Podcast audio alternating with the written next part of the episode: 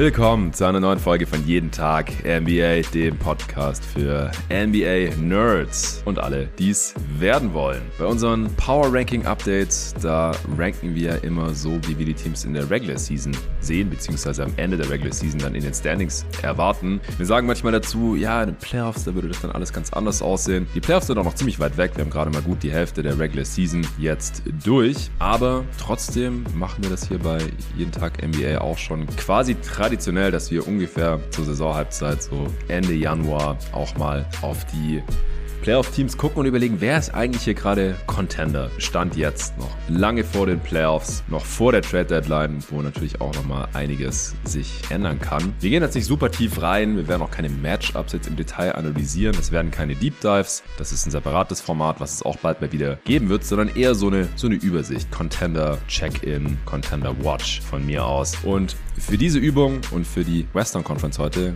habe ich den Co-Host von jeden Tag mehr am Start, den Luca Cellar. Luca, was geht ab? Hey Jonathan, ich hatte wirklich großen Spaß bei der Vorbereitung auf diesen Podcast. Ich finde diese Übung auch echt cool. Mich haben im Verlauf der Saison schon immer wieder mal irgendwelche Mitspieler aus dem Basketball zum Beispiel, die die NBA jetzt nicht so eng verfolgen, oder mein Papa, der sich halt nur Highlights reinzieht, gefragt so, ey, wer wird denn Champion? Wer ist denn Favorit? Und ich war meistens so, ey, keine Ahnung, gibt so viele gute Teams. Ich kann es echt nicht genau sagen und deswegen hat es echt Spaß gemacht, sich mit den Teams noch ein bisschen enger zu beschäftigen, sich zu überlegen, okay, wer ist denn wirklich hier der klare Contender, wer ist der Favorit, Teams in Tiers zu packen. Und ich bin sehr gespannt, wie du die Teams einschätzt. Gestern hatten wir bei unserem Supporter-Pod 24 Überschneidungen bei 24 Spielern. Ich hoffe, dass wir heute ein bisschen mehr zu diskutieren haben. Das war echt krass, Mann. Alle 24 All-Stars identisch ausgewählt, völlig unabhängig voneinander. Und ja, das, das ist echt nicht zu unterschätzen, weil im Discord zum Beispiel habe ich ja auch dann nach den All-Star-Teams der Supporter gefragt und da war halt jedes Team anders wieder. Naja, mal sehen, wie es heute wird. Äh, wir haben ja auch die Finals-Wahrscheinlichkeiten verteilt. Ich habe auch die Championship-Wahrscheinlichkeiten versucht zu verteilen, wobei die ja dann nicht 100% sind aufaddiert, weil da fehlt ja noch der Osten. Deswegen, das ist noch nicht so ganz fertig, würde ich jetzt mal sagen, aber so eine grobe Einordnung konnte man da auch da machen oder konnte ich zumindest machen. Bei den Finals habe ich wirklich die 100% auf meine Finals-Contender verteilt und äh, es würde mich sehr wundern, wenn das jetzt heute auch wieder identisch bei uns beiden wäre. Aber du hast recht, es geht mir auch oft so, Leute fragen mich, ja, was machst du? Ja, ich habe einen NBA-Podcast. Ja, wer wird denn Champ?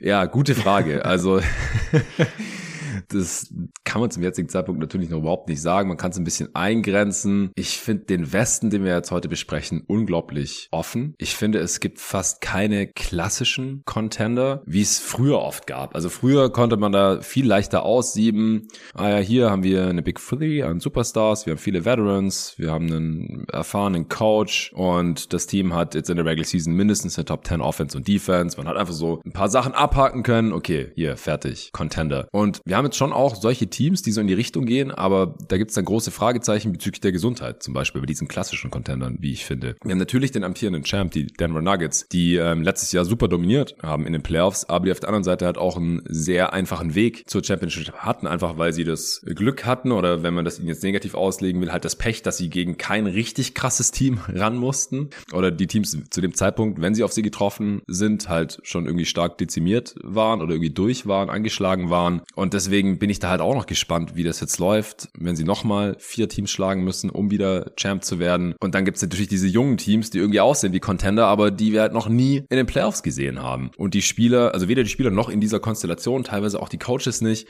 Also ich finde es zum jetzigen Zeitpunkt extrem schwer, hier ein richtiges Ranking zu machen oder ja auch definitiv zu sagen, das Team ist ein Contender, das ist ein Sub-Contender, nenne ich die dann meistens. Also könnte Contender sein, kann auch irgendwie die Finals kommen, aber um zu sagen, hey, das Team hat eine gute Chance, Champ zu werden, da fehlt mir dann noch irgendwie was. Ist auch mal so ein bisschen die Frage, wie man Contender überhaupt definiert. Wie hast du jetzt heute hier für dich Contender definiert und wie schwer ist es dir gefallen, jetzt hier die Teams einzuteilen? Die Teams in die Tiers einzuteilen ist mir eigentlich relativ leicht gefallen, muss ich sagen. Wir haben ja gestern auch noch mal ein bisschen drüber gequatscht, wie wir die Tiers benennen. Das hat schon geholfen. Wir haben gesagt, wir haben ein Contender-Tier, wir haben ein Sub-Contender-Tier und ein Conference Finals Contender-Tier und ich finde, es ist so relativ eindeutig, zumindest für mich gewesen, in welche Tiers diese Teams gehören. Ich glaube, bei der Reihenfolge kann man sich ein bisschen streiten. Ich stimme dir zu, der Westen ist extrem offen. Für mich sticht da ein Team natürlich so ein bisschen raus, bei dir wahrscheinlich ähnlich, dazu kommen wir gleich. Aber hinter diesem Team gibt es einfach viele Mannschaften, wo man durchaus einen Case machen kann, so ey, die können locker zwei, drei Playoff-Runden gewinnen, wenn alles rund läuft. Und gerade weil der Westen halt so offen ist, kann man auch leichter einen Case machen, äh, dass die Teams sich halt über zwei Runden beispielsweise durchsetzen werden, wenn die Matchups passen. Und deswegen denke ich, werden wir hier heute auch ein paar Teams besprechen. Ja, auf jeden Fall. Wie viele Teams hast du jetzt auf diese drei Kategorien verteilt? Zehn insgesamt, wobei ich sagen muss, dass mindestens zwei Teams, dass ich da sehr großzügig war, die muss man wahrscheinlich gar nicht besprechen. Die wollte ich aber zumindest mal erwähnen, weil ich mir eben vorstellen kann, dass sie eine Runde gewinnen können und äh, wenn dann alles rund läuft, bisschen Glück, dass sie dann auch noch eine zweite Runde gewinnen könnten. Das wäre dann aber schon eine riesige Überraschung. Wie viele Teams hast du dir angeschaut? Acht, aber bei zweien habe ich eine einprozentige Chance auf die Finals.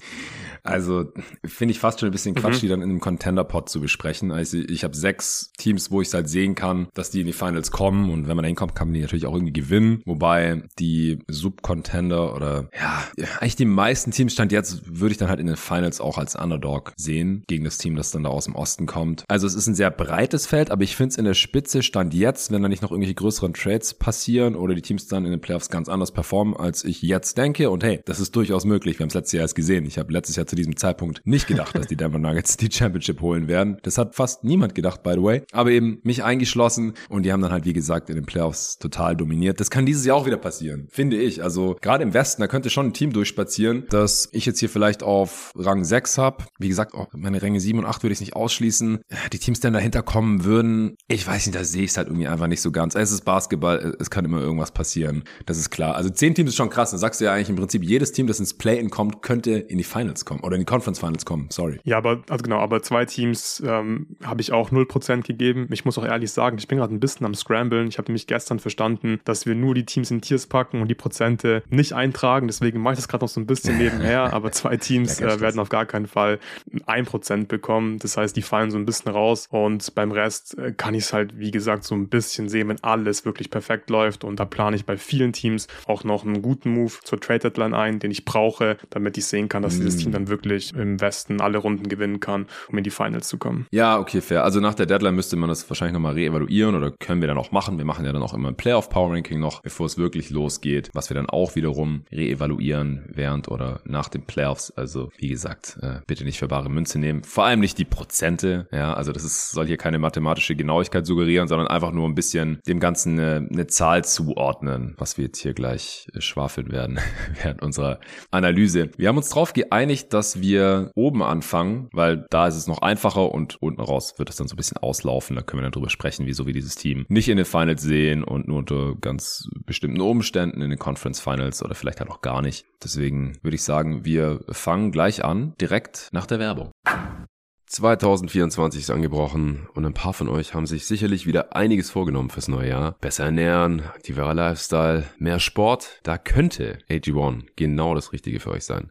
Ich trinke AG1 jetzt seit bald drei Jahren. Wie die Zeit vergeht. Crazy. Und ich habe über die Jahre vor allem in drei Bereichen Unterschiede bemerkt. Bei der Muskelerholung, ich fühle mich frisch, weil AG1 Nährstoffe enthält, die Zellen vor oxidativem Stress schützen.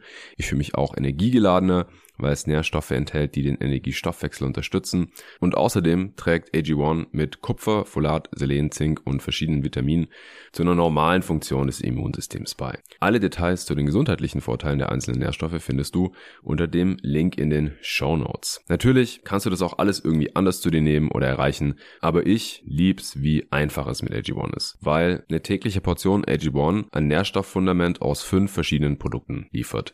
Es macht damit viele Multivitamin- und Multimineralienpräparate, Bakterienkulturen sowie andere Greens-Mischungen und Pilzkomplexe überflüssig. Das Coole daran, man nimmt jeden Tag eine sinnvolle Menge davon auf. Die Nährstoffe können durch hohe Bioverfügbarkeit gut vom Körper aufgenommen werden und AG1 basiert auf dem wissenschaftlichen Konzept der Nährstoffsynergien. So funktioniert's. Ein Messlöffel AG1, 250 Milliliter Wasser, fertig. Super easy in jede Morgenroutine einzubauen. Man kann es natürlich auch mit Kokosmilch oder Saft mixen. Mir persönlich reicht aber stilles Wasser. Runtergebrochen auf die täglichen Kosten ist es auch nicht teurer als ein Kaffee unterwegs oder was ihr sonst so vielleicht täglich auswärts trinkt. Also eine gute Investition in euren Körper. Im Abo wird dir AG1 ganz entspannt monatlich Freihaus geliefert, ganz ohne Vertragslaufzeit. Also pausieren und kündigen ist auch jederzeit möglich. Und ich habe natürlich mal wieder ein Angebot für euch jeden Tag NBA-HörerInnen. Unterstütze jetzt deine Gesundheit auf drinkag1.com, also drinkag1.com slash jeden Tag NBA als ein Wort und sichere dir bei Abschluss eines monatlichen Abos einen kostenlosen Jahresvorrat Vitamin D3 und K2 und fünf praktische AG1 Travel Packs für unterwegs on top. Das hat einen Wert von 41 Euro. Das kriegt ihr gratis dazu. drinkag1.com slash jeden Tag NBA. Den Link findet ihr natürlich wie immer auch in der Beschreibung dieses Podcasts. Du hast gerade schon geteasert. Ein Team sticht so ein bisschen raus. Ich gehe mal ganz stark davon aus, dass es bei dir auch der amtierende Champ ist, die Denver Nuggets. Richtig. Die Nuggets sind für mich definitiv das Team to beat. Und das hat diese Übung auch echt nochmal gezeigt, weil ich hatte schon noch immer im Kopf, so ja, die Nuggets sind gerade im Westen auch der Favorit. Aber wenn man sich alle Teams wirklich mal anschaut, die so in den Playoffs vermutlich stehen werden, dann stechen die Nuggets wirklich raus. Bei den Nuggets habe ich einfach am wenigsten Fragezeichen. Ich glaube, sie sind offensiv überhaupt nicht zu stoppen. Und das ist einfach ein Riesenvorteil. Also bei allen Teams habe ich offensiv schon noch ein paar Fragezeichen. Natürlich gibt es auch andere Teams, die, die offensiv auch super überzeugend sind, aber da kann ich überall so ein bisschen sehen, ey, da könnte in den Playoffs einen gewissen Matchup gegen Scheme, könnten Probleme auftreten. Bei den Nuggets, da sehe ich nicht, wie man sie stoppen kann. So, das fängt ja bei Jokic an. Wenn du ihn doppelst, nimmt er dich mit seinen Pässen auseinander. Wenn du ihn nicht doppelst, dann droppt er halt äh, effiziente 40 Punkte gegen dich. Das Supporting Cast passt perfekt zusammen. Die harmonieren super. Die haben Playoff-Erfahrung gemeinsam. Und dass du sie einfach nicht stoppen kannst offensiv, das gewichte ich hier sehr, sehr schwer. Die Starting Five hat ein Net-Rating von plus 15 während der Regular Season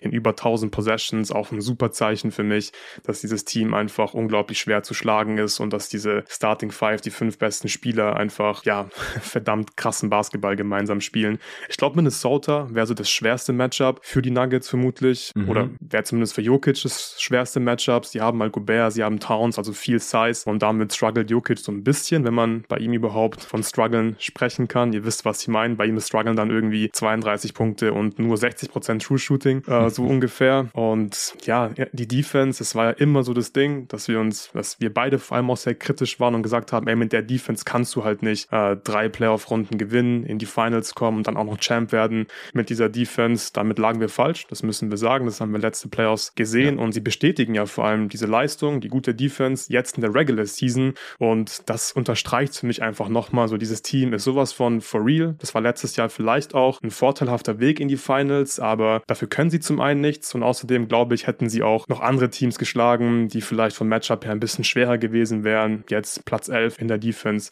dieses Jahr. Sie haben gute Schemes, sie führen diese Schemes sehr sauber ähm, aus. Äh, Adjustments waren top von Michael Malone in den Playoffs. Von daher, ich habe wirklich nicht wirklich Fragezeichen bei den Nuggets, keine großen Fragezeichen, aber jetzt lasse ich dich erstmal zu Wort kommen. Vielleicht bist du da etwas kritischer bei den Nuggets als ich. Nicht wirklich, muss ich zugeben. Also, was bei diesem Team halt auch so ins Auge sticht oder was man auf jeden Fall auch schwer gewichten muss, auch im Gegensatz zu anderen Teams, ist, dass die einfach extrem eingespielt sind an beiden Enden des Feldes und ja. dass sie es einfach schon bewiesen haben. Das gibt mir halt dann das Vertrauen, dass sie das wiederholen können. Sie sind für mich jetzt halt nicht der überwältigende Favorit. Also, das wäre, würde dann auch bedeuten, dass ich ihnen über 50 Prozent Chance auf die Finals gebe. Dafür ist mir der Westen dann doch irgendwie zu breit und es, es kann halt immer irgendwie was passieren. Also ich kann eigentlich allem, was du gesagt hast, nur zustimmen. Die Defense ist jetzt auch in der Regular Season dieses Jahr besser. Sie sind da auf Rang 11. Das war ja auch das, was es letztes Jahr so überraschend für uns gemacht hat, war, dass in der Regular Season halt, wie immer bei Denver, die Defense durchschnittlich war. Leicht unterdurchschnittlich, glaube ich sogar. Über weite Strecken der Saison war es auf jeden Fall unterdurchschnittlich in der Regular Season. Und in Playoffs konnten sie das dann aber nach oben schrauben. Sie haben ihre Rotation verkürzt und haben halt die Matchups, gegen die sie eben gespielt haben, extrem gut verteidigt, hatten geile Gameplans, ähm, haben verschiedene Schemes ausprobiert gegen verschiedene Gegner, gegen die Stars der Gegner dann auch verschiedene Schemes, haben da wirklich Stress gemacht und haben es den, haben es den extrem schwer gemacht. Das war sehr gut gecoacht, wie du gerade schon gesagt hast. Sehr gute Execution, was halt nicht selbstverständlich ist bei allen Teams. Aber die Nuggets, die können das eben und kein Gegner hat es verstanden, dann die defensiven Schwächen, die wir bei Jokic immer gesehen haben, die auch noch da sind, die könnte man immer noch irgendwie wahrscheinlich exposen. Wir haben es halt nicht gesehen in den letzten Playoffs, die wirklich bestmöglich zu verstecken. Dieses Jahr ist die Rim Protection auch noch besser. Das liegt nicht an Jokic, sondern vor allem an Peyton Watson.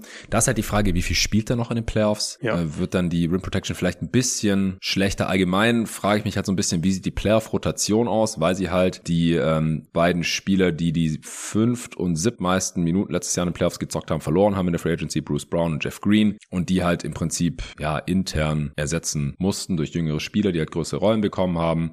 Gerade jetzt Christian Brown und äh, Peyton Watson, die aktuell die siebte und acht meisten Minuten dieser Regular Season gezockt haben. Reggie Jackson haben sie revitalisiert, den haben wir bei den Awards auch beim Comeback Player deswegen schon genannt. Er hat letztes Jahr gar keine Rolle in der Playoff-Rotation gespielt. Vielleicht kann er das dieses Jahr wieder. Müssten wir aber auch erstmal noch abwarten. Also man kann so ein bisschen die Befürchtung haben, dass die Playoff-Rotation ein bisschen dünner ist als letztes Jahr. Das kann ein Problem sein, weil du brauchst halt schon sieben, acht kompetente Spieler in den Playoffs. Und ich bin mir halt noch nicht so hundertprozentig sicher, ob sie das wieder haben werden. Und wenn du dann halt doch mal einen Ausfall hast für eine halbe Runde, für ein paar Games, dann wiegt es halt auch gleich sehr schwer, wenn du halt nicht wirklich tief bist, wenn du dann da irgendwelche jungen Spieler, die noch grün hinter den Ohren sind oder Spieler, die eigentlich schon irgendwie durch sind, wie DeAndre Jordan oder Justin Holiday, der jetzt in der Regular Season auch keine, keine große Rolle hat bisher, da reinschmeißen muss. Das, das sind so ein bisschen die Fragezeichen, die ich habe. Was aber auf jeden Fall gut ist, was, was mir auch noch aufgefallen ist in der Defense, ist, dass sie sehr wenig Dreier abgeben. Ja. Und das hilft halt so gegen gegnerisches Shooting-Luck, also gegen diese Varianz, die wir halt nun mal haben über Playoff-Serien. Über eine Playoff-Serie kann ein gegnerisches Team, das viele Dreier nimmt, immer mal ein paar Prozent auf einmal besser treffen. Und wenn du dann als Defense auch noch überdurchschnittlich viele abgibst, dann bist du dafür halt extrem anfällig. Das sind die Nuggets auch nicht. Und ja, gegen Jokic ist halt einfach nicht so wirklich ein Kraut gewachsen in der Defense. Der nimmt halt alles auseinander. Das heißt, um die Nuggets zu stoppen, brauchst du eine Defense, die das irgendwie einigermaßen eindämmen kann. Und da sehe ich jetzt auch nicht so viele in der Western Conference. Und dann brauchst du eine Offense, die halbwegs mithalten kann mit diesen Denver Nuggets. Und die Wolves, die haben ja über ja manche Spiele streckenweise da schon ein bisschen Alarm gemacht letztes Jahr in der ersten Runde. Äh, Jokic war da auch nicht immer ganz auf dem Leistungsniveau, das wir vielleicht so sonst von ihm erwarten. Aber im Endeffekt, ich habe gerade nochmal geschaut, über diese fünf Spiele hat er trotzdem 126er Offensivrating gehabt. True Shooting von 58 Prozent, also mit den 60 Prozent äh, warst du vorhin schon relativ nah dran, hat 26, 12 und 9 aufgelegt. Also das ist dann halt der limitierte Jokic, ja. Und ja. dann ist halt Jamal Murray total ausgerastet. Das ist halt auch wieder die Frage, ja. Jetzt haben wir wieder gesehen, in der Regular Season ist er wieder der alte Regular Season Jamal Murray, war ja auch teilweise noch äh, angeschlagen. Kann der fit sein und kann der dann wieder sein Game ja auf, auf ein höheres Level hieven, wie wir das halt in den Playoffs jetzt schon zweimal von ihm gesehen hatten. Das brauchen sie halt nämlich auch, aus meiner Sicht, weil Jokic Klar. alleine wird es auch nicht richten können. Also es gibt schon Fragezeichen bei den Nuggets. Mhm. Ich habe ihm jetzt mal 40 Prozent auf die Finals gegeben. Ich kann auch verstehen, wenn man das noch höher setzt. Wie siehst du das? Also wie siehst du die Fragezeichen und siehst du sie als Favorit gegenüber dem, dem Feld, also bei über 50 Prozent auf die Finals? Ich habe jetzt 50 Prozent den Nuggets gegeben. Ich habe, wie gesagt, äh, gerade so ein bisschen scramblen müssen, das Ganze noch ähm, ja, während ja, deinem Intro verteilt. Deswegen seht das bitte nicht zu ernst mit den Prozenten, aber ist ja klar, die Nuggets sind für mich, genauso wie für dich, der klare Favorit im Westen. Bei den Fragezeichen stimme ich dir zu. Da würde ich gerne auch noch mal ein bisschen drauf eingehen. Also die Bank ist äh, definitiv das größte Fragezeichen für mich, obwohl sie ja in der Regular Season jetzt gut funktioniert, wie du gesagt hast. Ich hoffe auch, dass Peyton Watson ein Faktor sein kann in den Playoffs, weil deine Defense ist wirklich ziemlich krass. Du hast die Rim Protection noch angesprochen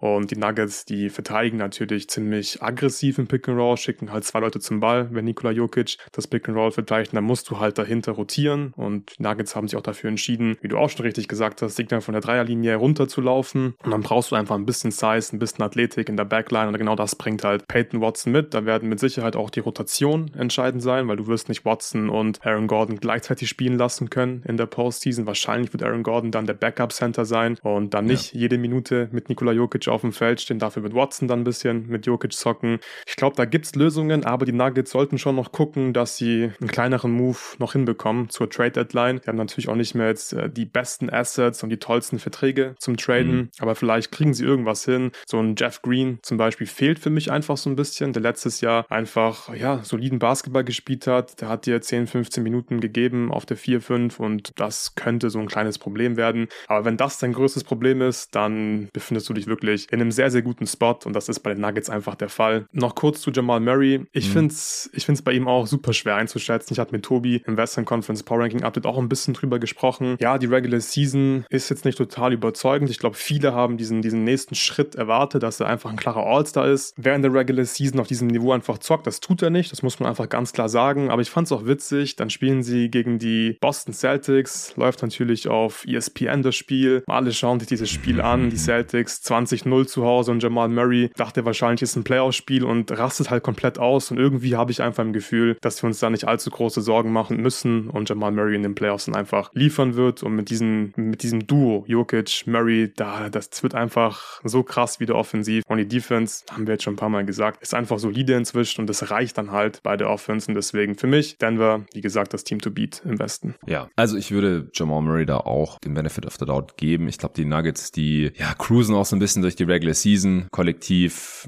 Das betrifft quasi alle mhm. Spieler. Das ist jetzt auch nicht das erste Mal, dass wir das von einem amtierenden Champ sehen. Würde mich jetzt auch nicht beunruhigen, wenn sie jetzt äh, nicht gerade hier in der Top 3 in der Conference wären, weil es ist einfach schwer, sich dann für jedes Regular Season Game zu motivieren, wenn du gerade die Championship geholt hast. Das ist nichts Neues. Was mir trotzdem ein bisschen Sorgen macht, ist, dass Aaron Gordon irgendwie so ein bisschen seine Offense verloren hat. Also der spielt mehr als letzte Saison auch, weil die Bank ja dünner geworden ist. 32 Minuten pro Spiel, macht aber fast drei Punkte weniger pro Spiel. Und das liegt jetzt nicht daran, dass er insgesamt irgendwie schrecklich viel ineffizienter geworden ist. To Shooting von 62 auf 59 Prozent runter, Offensivratings um einen Punkt runter, ähm, sondern dass einfach seine Rolle kleiner geworden ist. Er nimmt weniger Würfe, vor allem nimmt er weniger Dreier. Also war er jetzt davor schon kein Sniper, aber der hatte auch schon Saisons, wo er 6, 7, 8 Dreier auf 100 Possessions genommen hat. Und Orlando sogar mal 9, 34 Prozent davon getroffen damals, über die Karriere 32 Prozent. Also der konnte das halt in den Playoffs auch immer wieder bestrafen, wenn er offen stehen gelassen wurde. Der hat letztes Jahr in den Playoffs 39 Prozent seiner Dreier getroffen. Dieses Jahr trifft er in der Regular Season bei einem äh, Career Low 2,8 Dreiern auf 100 Possessions. Es ist echt fast schon zu vernachlässigen, wird auch nie verteidigt. Nur noch 28 Prozent, also kann es auch nicht mehr so wirklich bestrafen. Und wenn sich das in die Playoffs durchzieht, dann haben die gegnerischen Defenses halt zumindest mal einen Dude, den sie in der Dreilinie getrost ignorieren können, was letztes Jahr in den Playoffs halt in der Form nicht der Fall war. Klar, Aaron mhm. Gordon ist trotzdem noch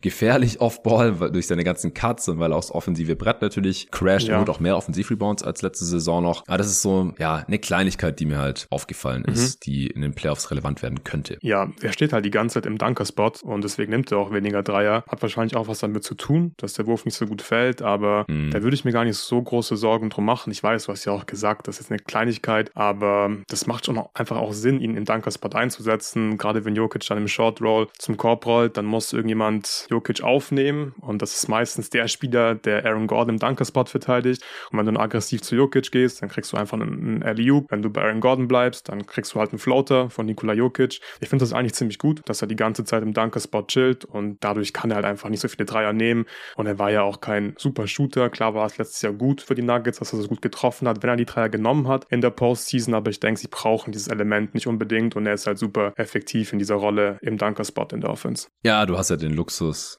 in der Nuggets Offense, dass du es nicht unbedingt brauchst. Und klar, also er ist halt auch ein heftiger Finisher in Ringnähe und Jokic zieht natürlich auch immer wieder die Aufmerksamkeit auf sich, äh, kann ihn finden, wie kein Zweiter, kann einfach stopfen. Dann äh, muss auch keine 39 Prozent seiner Dreier treffen. Aber in den letzten Playoffs war es halt brutal, weil er das ja auch alles machen konnte. Und dann halt noch, wenn er frei war in der Dreilinie und geworfen hat, das halt sehr, sehr effizient getan hat. Und das tut halt diese Saison bisher nicht. Auch Michael Porter Jr. hat jetzt nicht wirklich einen Schritt nach vorne gemacht. Das wäre natürlich auch noch Luxus gewesen, wenn der noch eher Richtung 20 Punkte pro Spiel gegangen wäre. So erweiterte All-Star-Konversation, wozu er durchaus das Talent hat. Signagi wäre nice, wenn der die Rolle von Jeff Green hätte übernehmen können. Konnte er nicht. Ja, teilweise nicht mal richtig in der Rotation drin, spielt keine 10 Minuten pro Spiel. Das ist natürlich ein bisschen schade. Also es läuft jetzt nicht alles perfekt für die Nuggets, deswegen sind es für mich halt auch nicht der überwältigende Favorit. Am besten wäre es wahrscheinlich, wenn sie irgendwie noch einen Move machen würden, um halt, ja, diese Jeff Green-Rolle irgendwie zu ersetzen oder einfach noch irgendwie einen Mann für die achter Playoff-Rotation zu haben. Einfach Bruce Brown, den, den werden sie jetzt nicht ersetzen können zur Deadline. Das ist klar, ist vielleicht auch gar nicht unbedingt nötig, aber man darf halt nicht vergessen, dass Bruce Brown letztes Jahr in den Playoffs oft Spiele geclosed hat, gerade wenn es bei MPJ nicht lief, mhm. der ein schlechtes Spiel hatte oder irgendwer äh, ausgefault war oder so und der ist einfach im Prinzip ersatzlos weg. Oder muss dann durch Reggie Jackson im Prinzip ersetzt werden, wenn man so will. Ja, ich habe nichts mehr zu den Nuggets, sollen wir zum zweiten Team kommen? Ja, das äh, können wir gerne tun. Ich habe jetzt noch die äh, Championship Odds äh, dazu, weil es ist ja immer ein Contender-Pot hier. Die sind natürlich bei den Nuggets mit Abstand am höchsten. Ich habe den 20% gegeben, also quasi, wenn sie in die Finals kommen, 50-50. Also 40% Chancen auf die Finals und dann, je nachdem, gegen wen sie daran müssen, Celtics, Bucks, Heat, wen auch immer, sehe ich im Schnitt halt eine 50-prozentige Chance. Wir wissen ja auch überhaupt nicht, wer denn da Heimrecht hat.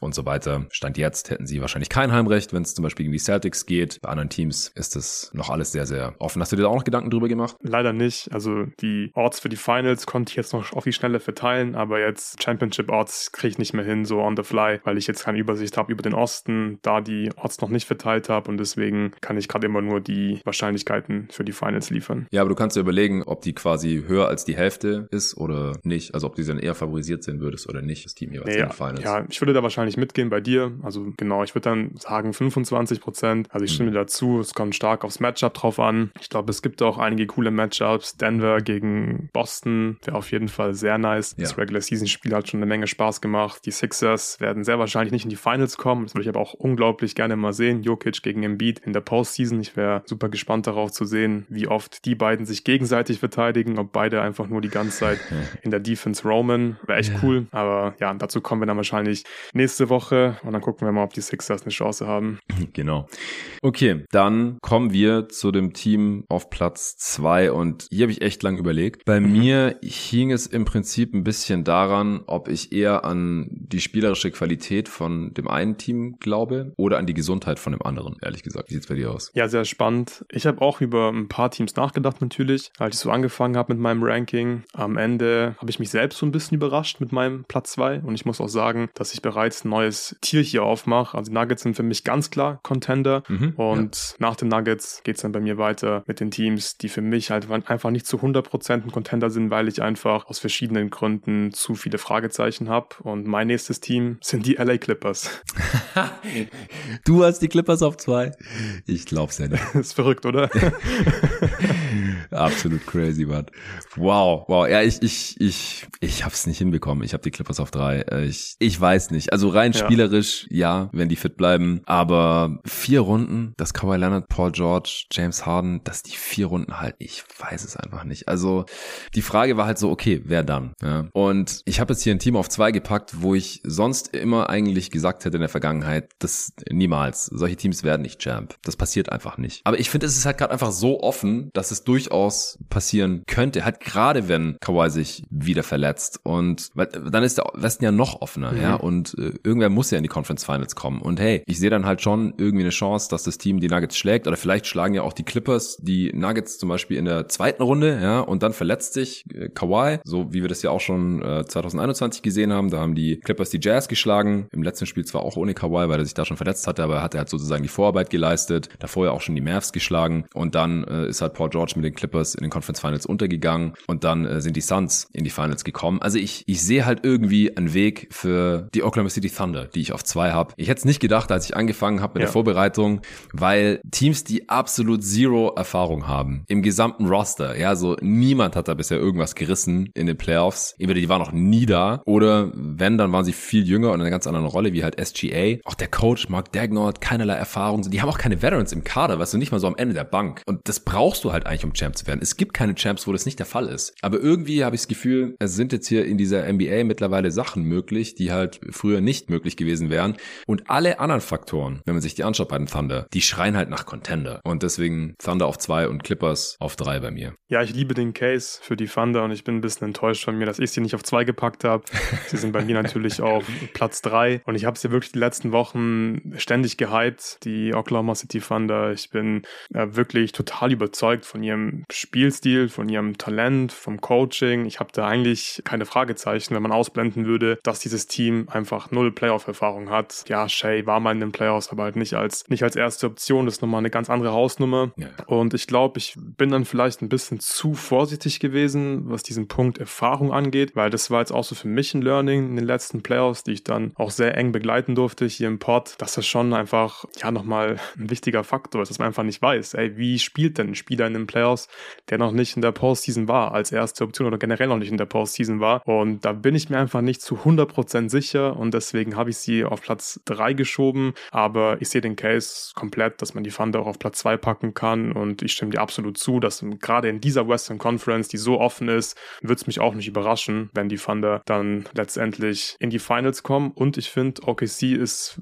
wahrscheinlich neben Minnesota das ekligste Matchup für die Nuggets, weil die mhm. nehmen nicht so viele Dreier, die können können die sehr gut treffen, treffen, glaube ich, 40 Prozent ihrer Dreier und die ziehen halt einfach so häufig wie kein anderes Team der NBA zum Korb und die könnten, glaube ich, wirklich Jokic am besten attackieren im Pick and Roll und so weiter. Viele Ballhändler üben viel Druck auf den Ring aus. Das müsste sich eigentlich auch super in die Playoffs transportieren lassen, genauso wie das Spiel von Shea Gilgis Alexander. Also eigentlich gehe ich schon davon aus, dass er einfach auf MVP-Niveau zocken kann in der Postseason, aber wir haben es halt noch nicht gesehen. Das gleiche gilt für, für Jalen Williams, von dem ich auch super überzeugt bin. Toller Driver, super aus der Short Midrange, guter Playmaker, ähm, macht das auch echt gut inzwischen in den Minuten, wo Shea auf der Bank sitzt, wo er der primäre Ballhändler ist.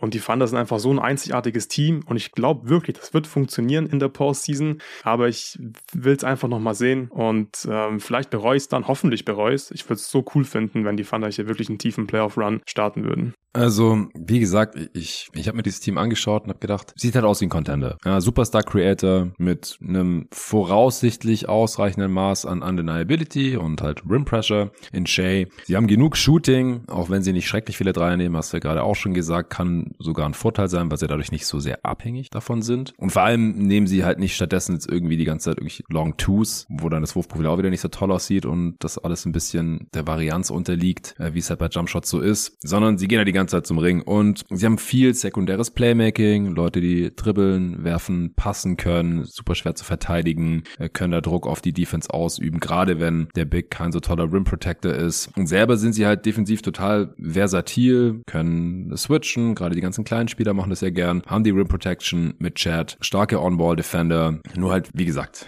zero Erfahrung im ganzen Roster und es, es wäre halt, wie letztes Jahr es schon ein Novum war, dass ein Team mit so einer durchschnittlichen Regular Season Defense Champ wird, abgesehen von irgendwelchen amtierenden Champs, die in der Regular Season halt gechillt hatten und dann in den Playoffs den Schalter hatten, könnte es halt, kann ich mir schon vorstellen, dass es halt wieder ein Novum gibt, wo wir dann halt sehen, okay, dieses Team ist einfach schon ready. Mark Dagnott ist so ein heftiger Coach, auch in den Playoffs. Also da machen wir halt auch relativ wenig Sorgen. Ich glaube, der ist halt mutig genug, verschiedene Sachen auszuprobieren, Schemes zu verändern und halt nicht irgendwie die ganze Zeit an einer Sache festzuhalten und dann viel zu spät zu reagieren, wie es halt manche ältere, konservativere Coaches so gerne in den Playoffs tun ja. und dann damit untergehen. Fragezeichen sind halt, also neben der Jugend des Rosters, sie haben, habe ich ein paar Pots jetzt schon erwähnt, das zweitjüngste Roster im Schnitt der gesamten Liga. Das Rebounding suckt. Das kann halt gegen mhm. manche Teams auch übel werden, vielleicht sogar auch gegen die Nuggets, die ja auch teilweise kleinere Teams dann da an den Brettern auf einmal total dominiert haben, obwohl es in der Regular Season gar nicht so eine große Stärke von ihnen ist. So ein bisschen Size könnte ihnen halt noch schaden, vielleicht noch irgendwie ein Backup-Big rein reinholen oder einen, einen großen Wing, den man noch neben Chat stellen kann. Und sie lassen halt relativ viele Dreier zu als Defense und ja, sind dann dadurch halt auch anfällig für irgendwelche Shooting-Varianzen zu ihren Ungunsten. Ja, absolut fair. Diese Fragezeichen. Ich glaube, um die Dreier mache ich mir weniger Sorgen, weil sie am Ring ja auch gut verteidigen und sie haben gute Verteidiger. Sie haben vor allem viel Positional Size, also haben auf den einzelnen Positionen dann wirklich große Spieler oder sehr starke Spieler im Fall von Ludor, die einfach äh, sehr körperlich sind. Ich hoffe sehr, dass Sam Preston noch einen Move macht, weil wir sind uns ja einig, dass dieses Team auf jeden Fall irgendwie in diese Konversation gehört, wenn es um die Contender im Westen geht. Und es wäre ein bisschen schade bei den ganzen Assets, die man hat, dass Sam Preston eins irgendwie zu geduldig ist. So, das muss kein ja. Superstar sein. Ich glaube, es wird auch kein Superstar sein, aber ich bin da komplett bei dir. Also irgendwie nochmal ein Backup-Big, vielleicht auch ein Big, der im Idealfall mit Chat spielen kann, also gemeinsam mit Chat spielen kann. Oder halt nochmal ein starker physischer Wing-Verteidiger, wären, glaube ich, extrem hilfreich, weil wenn Chat irgendwie sich verletzen sollte, Foul Trouble hat, wenn es bei ihm vielleicht mal nicht richtig laufen sollte, dann hast du da nicht so geile Optionen. So, ich finde Kendrick Williams super, aber ja, ist es wirklich dann mein Backup-Fünfer in der Postseason? Ich weiß nicht. Also da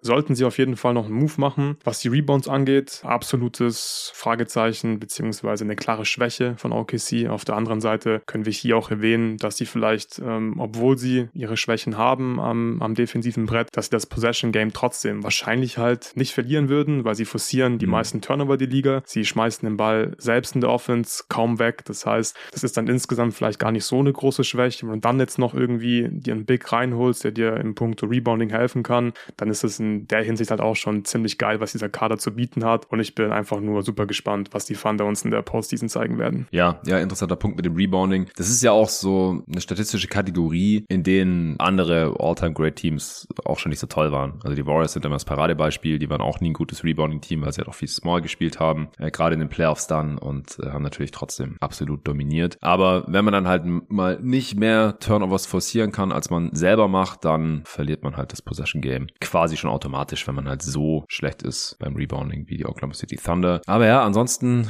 kannst du halt überall einen Haken hintermachen eigentlich. Äh, fünf beste mhm. Offense, sechs beste Defense. Solche Teams sind normalerweise immer automatisch Contender und deswegen musste ich hier jetzt halt mal ein bisschen über die Unerfahrenheit entgegen meiner eigenen bisherigen Überzeugung hinwegsehen und sie hier auf zwei schieben, auch wenn die Clippers so der klassischere äh, Contender sind, auf jeden Fall. Okay, ja, genau, eine Sache, wo ich gerade noch dran gedacht habe, als du gemeint hast, ja, Sam Presti muss jetzt hier äh, mal noch upgraden, finde ich auch. Also ich finde, Sam Presti ist sehr gut darin zu rebuilden, zu draften, ähm, Asset Management ist er vielleicht der Beste der Liga von allen GMs, aber dann einen Contender zu perfektionieren, das hat er letztes Mal einfach nicht hinbekommen aus meiner Sicht. Also das Shooting Punkt, ja. und Spacing um die äh, KD, Westbrook, Thunder, eine Zeit lang hat er auch noch Harden dazu gehört, aber halt leider viel zu kurz. Das war immer eine Katastrophe. Also dann mit äh, am Anfang äh, Cephalosha immer so One-Way-Defendern, die echt wackeligen oder gar keinen Wurf haben. Äh, Robertson, äh, wie, hieß er nochmal? Andre ähm, Robertson, ja. Andre Robertson, genau. Der konnte überhaupt nicht werfen, ist da mit denen gestartet. Perkins auf der 5, also das war echt teilweise Spacing aus der Hölle dann. Der Defense war gut, aber das hat er einfach nie so richtig hinbekommen. Oder wenn dann waren es irgendwelche Shooter, die überhaupt nicht verteidigen konnten, so Anthony Morrow oder so, die in den Playoffs dann auch nicht mehr spielbar waren. Also das war immer ein bisschen schwierig und einfach so diesen, diesen letzten Move, um das Roster noch abzurunden, das hat er das letzte Mal, als die Thunder Contender waren, einfach nicht hinbekommen.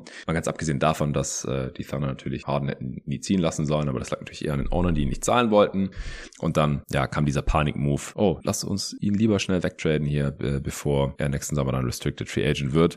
Das hoffe ich, dass es dieses Mal alles besser wird und vor allem, dass man sich halt, ja, dass er nicht zu geduldig ist und denkt, ja, das Team ist noch so jung, wir können jetzt auch noch warten, gucken wir erstmal, was da rauskommt in diesem Postseason Run. Nee, wenn sich jetzt ein Deal anbietet und man da irgendwie ein paar Firsts zahlen muss, nur um das Team dann für die Postseason besser aufzustellen, für den Backup, ich würde sagen, mach's, weil, wie gesagt, der Westen ist gerade so offen. Äh, vielleicht muss man in Anführungsstrichen nur die Nuggets schlagen und, ist schon in den Finals und wenn man da mal ist, wer weiß, was passiert. Aber ich muss trotzdem mal sagen, es würde mich trotzdem schockieren, wenn so ein junges Team ohne jegliche Erfahrung, ohne Veterans auf der Bank und mit einem so jungen Coach ohne Erfahrung im Endeffekt tatsächlich Champ wird. Und deswegen habe ich ihnen nur 8% Chancen auf die Championship gegeben und aber 20% auf die Finals und damit 5% mehr als den Clippers. Ich habe ihnen 12,5% Chancen auf die Finals gegeben. Mhm. Wie gesagt, das war jetzt wirklich so schnell, schnell die Prozente verteilt. Ja, ja, ja. Sie haben auf jeden Fall eine realistische Chance auf die Finals, meiner Meinung nach. Und das ist ja schon super cool. Eine Sache habe ich auch noch, das habe ich mir für mhm. fast alle Teams angeguckt, wie so die besten Lineups funktionieren, beziehungsweise die besten Spieler gemeinsam auf dem Feld performen. Das finde ich auch immer sehr wichtig hinsichtlich der Playoffs. Und bei den Thundern läuft es halt richtig gut, wenn Shay, J-Dub und Chad Holmgren gemeinsam auf dem Feld stehen. Plus 11er Net Rating, große Sample Size. Also in der Hinsicht kann man hier auch nochmal einen Haken dahinter machen. Ja, okay. Dann waren das die Thunder. Dann kommen wir jetzt zu den Clippers, die ich auf drei habe. Hinter den Thunder. Du hast sie vor den Thunder. Sie sehen einfach aus wie der klassische Championship Contender. Sie haben Star Wings, Superstar Wings. Wir hatten sie beide bei den All-Stars drin. Ich hatte Kawhi bei der MVP-Konversation drin. Der war schon mehrfach Finals MVP in Toronto, in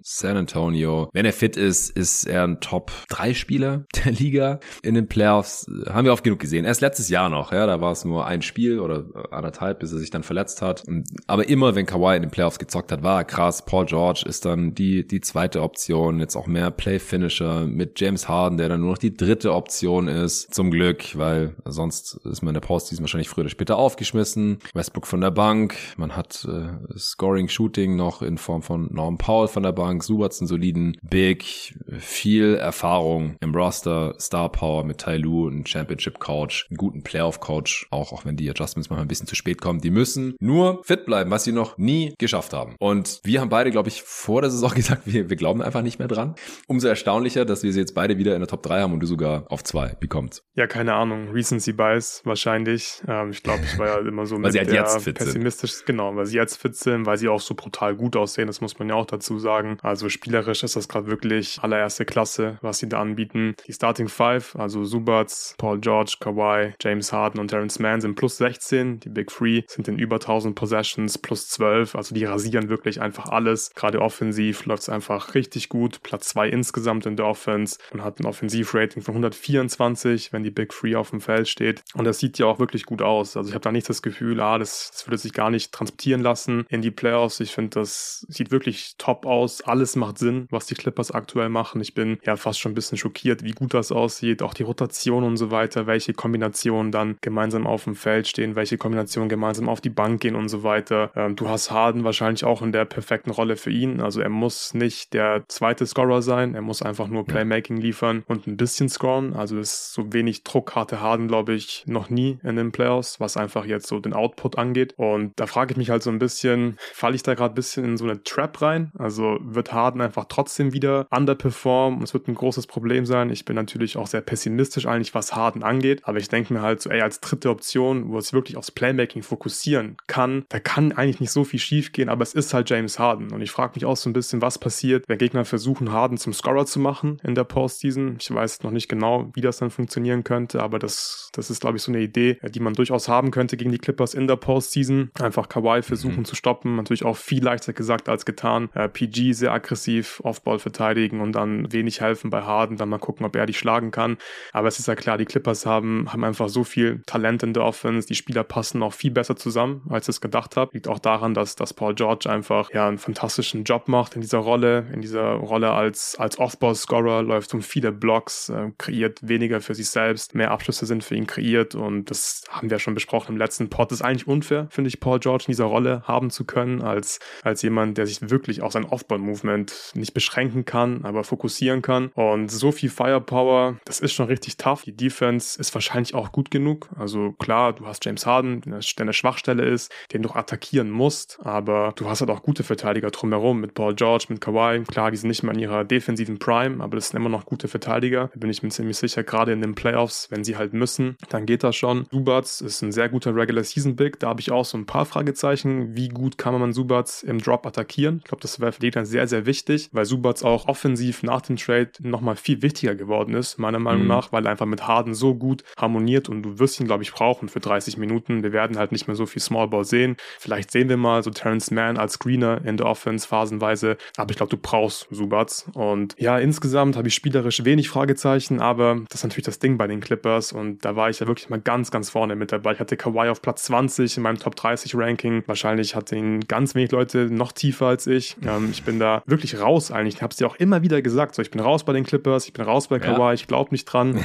Und eigentlich glaube ich immer noch nicht dran, aber es ist halt viel Recency Bias. Es sieht sehr gut aus und vielleicht, wenn du einfach Harden, PG und Kawhi hast, vielleicht kommen sie dadurch einfach gut durch die Regular Season, sind dann ein bisschen fitter, ein bisschen frischer als sonst und wenn die sich nicht verletzen, darüber müssen wir nicht sprechen, dann haben die so viel Talent und werden für alle Teams ein ganz, ganz ekliges Matchup sein. Ja, also spielerisch habe ich dem eigentlich fast nichts hinzuzufügen. Ich habe gerade noch mal geschaut, James Harden, als er die dritte Option war, wenn man so will, bei den Brooklyn Nets in den Playoffs. Es waren nur neun Spiele und er war auch angeschlagen, Hamstring-Verletzung gehabt und ähm, auch nicht alle neun Spiele waren mit Kyrie, weil der dann umgeknickt ist. Aber das waren seine effizientesten Playoffs seiner gesamten Karriere. 131er mhm. Offensivrating, 20 Punkte pro Spiel, 8 Assists. Also so ungefähr stelle ich mir das, oder fast 9 Assists im Schnitt sogar, so ungefähr stelle ich mir das dann halt auch bei den, bei den Clippers vor. So wenn einfach nicht die gesamte Last auf ihm schultert, weil in Philly war es halt so. Also Embiid musste liefern, wenn Harden nicht geliefert hat, was er nicht immer getan hat, oder Harden musste halt liefern, wenn Embiid nicht geliefert hat. Es gab halt die zwei, dann gab es noch Maxi, dann hat Embiid ja auch Spiele gefehlt, wo Harden dann teilweise total gerockt hat, dann wieder unsichtbar war. Ich glaube, dass es halt bei den Clippers alles ein bisschen egaler ist. Äh, hinter Kawhi und Paul George, die Offense läuft brutal gut. Sie haben die zweitbeste Def äh, Offense der Liga aktuell, zehntbeste Defense, also auch da kann man einen Haken dran machen. Sie müssen halt einfach fit bleiben. Und ich weiß gerade nicht mal, ob das jetzt ein gutes Zeichen ist, dass Kawhi alle Spiele macht oder nicht. ja. Also die NBA hat ja so eine Studienauftrag gegeben, ob Load Management überhaupt äh, hilft, also ob das weniger Verletzungen bedeutet. Angeblich konnte das nicht bestätigt werden, aber auch nicht widerlegt werden. Gut, äh, die NBA profitiert halt auch davon, wenn das das Ergebnis ist, um es mal so auszudrücken, weil dann haben die Spieler halt weniger ein Case zu sagen, ey, äh, wenn wir Load managen wollen, dann sollten wir das halt tun, weil sonst verletzen wir uns ja öfter. Das wollte er ja auch nicht. Aber Kawhi sagt ja auch, er fühlt sich so fit wie noch nie. Er hat gar keine Probleme mehr mit diesem Knie. Die letzten Jahre hat er immer irgendwelche Probleme damit gehabt. Das ist auf jeden Fall schon mal ein sehr gutes Zeichen. Aber ich bin kein Arzt und selbst wenn ich einer wäre, dann könnte ich wahrscheinlich überhaupt nicht einschätzen, ob das jetzt heißt, dass Kawhi Leonard die ganze restliche Saison inklusive Playoffs fit bleiben kann. Weil wenn ja, hey, dann sind die hier auf zwei. Dann muss man sie vielleicht sogar auf eins schieben. Und wenn nicht, ja, dann, dann äh, gewinnen die halt keine Runde. Ohne Kawhi. Also das, das sehe ich ja nicht. Vielleicht eine. Ja, vielleicht können sie eine Runde gewinnen, wenn Kawhi Leonard irgendwie wieder raus sein sollte. Paul George verletzt sich auch öfter mal. Auch James Harden, der immer so ein Marathon-Man war, hatte ja die letzten Jahre immer wieder Probleme mit dem Hamstring. Hier und da mal was, wird halt auch älter. Subats ist jetzt gerade draußen. Ich glaube, abseits der Top 3 können sie mit Ausfällen leben, weil sie halt schon immer noch ein einigermaßen mhm. tiefes Team sind, aber nicht, jetzt auch nicht übertrieben tief, wie es teilweise schon der Fall war. Sie haben nicht mehr diese ganzen Wings. Ich bin gespannt, wie viel Smallball wir noch sehen werden, weil sie da auch nicht mehr so das Spielermaterial für haben, nachdem sie Covington und Morris und so abgegeben haben bei Toom. Aber wir haben es ja neulich auch wieder gesehen, da Kawhi auf der 5 gegen die Nets dann, was dann ja auch geholfen hat bei dem Run, bei dem Comeback-Win. Also sie sind halt einfach super versatil an, an beiden Enden des Feldes und wenn fit halt ein absolutes Albtraum-Matchup. Wie siehst du die Clippers gegen Denver? Mm, ja, gute Frage. Ähm, die Nuggets haben bewiesen die letzten Jahre, dass sie dieses Clippers-Matchup mögen und ich glaube, ja. dass die Clippers auf jeden Fall große Schwierigkeiten hätten, Jokic zu verteidigen. Klar, hätte jedes Team, aber wir haben ja vorhin kurz drüber gesprochen, zum Beispiel Minnesota hat halt zumindest das Spielermaterial, um Jokic das Leben schwer zu machen. Das sehe ich bei den Clippers nicht so richtig, außer du sagst, äh, Kawhi verteidigt jetzt Jokic die ganze Zeit und Subats roamt dann ein bisschen. Das kannst du Kawhi eigentlich nicht antun. Mhm. Und andere Optionen haben sie nicht. Und wenn Subats halt dann One-on-One -on -one verteidigen muss gegen Jokic, dann bist du Toast in der Defense wahrscheinlich. Offensiv könnten die Clippers ganz gut mithalten gegen Denver, aber sie liefern halt nicht so viel Rim Pressure. Ich glaube, das ist immer noch so das beste Mittel, um die Nuggets Defense auf die Probe zu stellen. Und deswegen würde ich da die Nuggets auch weiterhin favorisieren gegen die Clippers, ja. Ja, ich auch. Also theoretisch hätte man ja mit PJ Tucker noch eine Option gegen, gegen Jokic, damit Kawhi das nicht machen muss und Super Center irgendwie raumen kann. Aber der ist einfach also offensiv Offense halt. zu schlecht. Genau. Ja, genau. Dann spielst du halt 4 gegen 5 wieder und dass das nicht funktioniert, das haben wir auch schon zu Genüge gesehen. Du musst halt offensiv mithalten können. Das Problem hatten ja die Suns zum Beispiel auch letztes Jahr. Da mussten die auch immer mit irgendwem zocken, der halt äh, in der Offense ignoriert wurde. Joshua Kogi zum Beispiel. Und das geht nicht. Das kannst du nicht machen gegen die Nuggets in dieser Form. Deswegen, ich, ich wäre sehr gespannt auf dieses Matchup und ob die Clippers sich da irgendwie revanchieren können, auch äh, für die Bubble, als sie die 3-1-Führung verblasen haben. Aber ja, wahrscheinlich haben sie nicht genug Druck auf den Ring. Sie sind äh, Flop 10 bei der, bei der Rim Frequency, die Clippers zum Beispiel. Das ist so ein bisschen Wermutstropfen, also halt schon relativ abhängig vom Jumper, wobei sie da halt auch krasse Tough Shot Maker haben. Mit Paul George an der besten Shooter der Liga. Äh, Harden ist immer noch krass mit seinen äh, Stepback Dreiern und Kawhi ist natürlich einer der besten Midrange Shooter der Liga und trifft aktuell auch irgendwie 44 Prozent seiner Dreier. Also die Offense, wie gesagt, die ist sehr, sehr gut. Das denke ich auch noch in den Playoffs, aber das Matchup mit den Nuggets wäre, glaube ich, nicht ideal. Ja, ich finde es witzig, dass wir, dass wir vorhin gesagt haben, heute reden wir noch nicht über Matchups oder so und jetzt reden wir die ganze Zeit über Matchups, was natürlich ja. extrem viel Spaß macht. also ich glaube halt, dass die Nuggets sind halt das Team to beat. Also da muss man halt schon drüber nachdenken. So haben die eine ja. Chance? Hat dieses Team eine Chance? Wie sieht's aus mit den Matchups? Ich habe jetzt gemeint, wir haben jetzt hier nicht irgendwie so eine Matchup-Matrix erstellt, ja, alle Contender untereinander gegeneinander, weil wir wissen ja halt noch gar nicht so wirklich, wie die Seedings aussehen werden und deswegen müsste man dann ja quasi alle Matchups mal kurz irgendwie durchspielen. Das würde natürlich viel zu weit führen. Ähm, ich habe bei den Playoff Power Rankings zum Beispiel, da habe ich dann so äh, überlegt, ja, wer ist der Angstgegner und gegen wen müssen die mhm. ran? Wie sieht die Road to Victory aus und so? Das, das, das habe ich vorhin gemeint, das würde jetzt so weit führen. Aber so Matchup gegen Denver macht, glaube ich, schon Sinn zu besprechen. Und mich hat natürlich auch interessiert, weil du es halt vorhin schon erwähnt hast, bei den Thunder, hast die Wolves schon erwähnt, zu denen wir noch kommen, bei den Clippers. Fand ich jetzt auch interessant. Und äh, jetzt bin ich gespannt, wen du auf Rang 4 hast, wenn du nichts mehr zu den Clippers hast. Auch 2024 ist Löwenanteil ein fester Bestandteil meiner Ernährung. Das sind leckere, gesunde Bio-Fertiggerichte. Ich habe seit mittlerweile anderthalb Jahren immer einige Gläser Löwenanteil auf Vorrat im Schrank stehen. Da ist viel Protein drin, die machen richtig satt und eignen sich daher für jeden, der gesund abnehmen oder Muskeln aufbauen will. Oder sich im Berufsalltag einfach nur besser ernähren möchte, aber keine Zeit oder keine Lust hat, sich jeden Tag selber an den Herd zu stellen. That's me. Und meine Frau nimmt die auch ständig mit zur Arbeit. Mit Reis, Kartoffeln oder einer anderen Beilage reicht so ein Glas Löwenanteil auch locker für zwei Leute oder Mahlzeiten. Gestern habe ich zum Beispiel das Chipotle Chili mit Rindfleisch drei Minuten im Topf warm gemacht und als Grundlage fürs Abendessen genommen. Jetzt gerade habe ich hier im Office ein Glas als Mahlzeit vor dem Training kalt verspeist, einfach so ohne irgendwas, ist lecker und sättigend. Jetzt im Januar könnt ihr euch noch die Neujahrsbox holen. Statt 92,88 ist die sowieso schon für jeden reduziert auf 78,90 Euro und mit meinem Code jeden Tag NBA einfach als ein Wort, kriegt ihr nochmal 5% on top, sodass ihr insgesamt nur 74,95 Euro zahlt. Womit ihr dann insgesamt knapp 18 Euro auf diese Box spart. Da sind 12 Gläser drin. Da könnt ihr euch mal durchprobieren bei Löwenanteil. Also, Bioqualität, Rezeptur vom Spitzenkoch, dabei ordentliche Quantität, sind ewig haltbar, braucht ihr nicht in den Kühlschrank tun. Könnt ihr mittags oder als Abendessen nehmen, warm oder kalt, oft oder ab und an genießen. Dabei spitzen Nährwerte mit komplexen Kohlenhydraten, gesunden Fetten, hohem Proteingehalt, ohne künstliche Zusatzstoffe. Probiert's einfach mal aus. Den Rabattcode jeden Tag MBA und meinen Link, über den ihr alternativ gehen könnt, findet ihr wie immer in der Beschreibung dieses Podcasts. Das Angebot gilt noch bis zum 31. Januar. Also am besten direkt bestellen.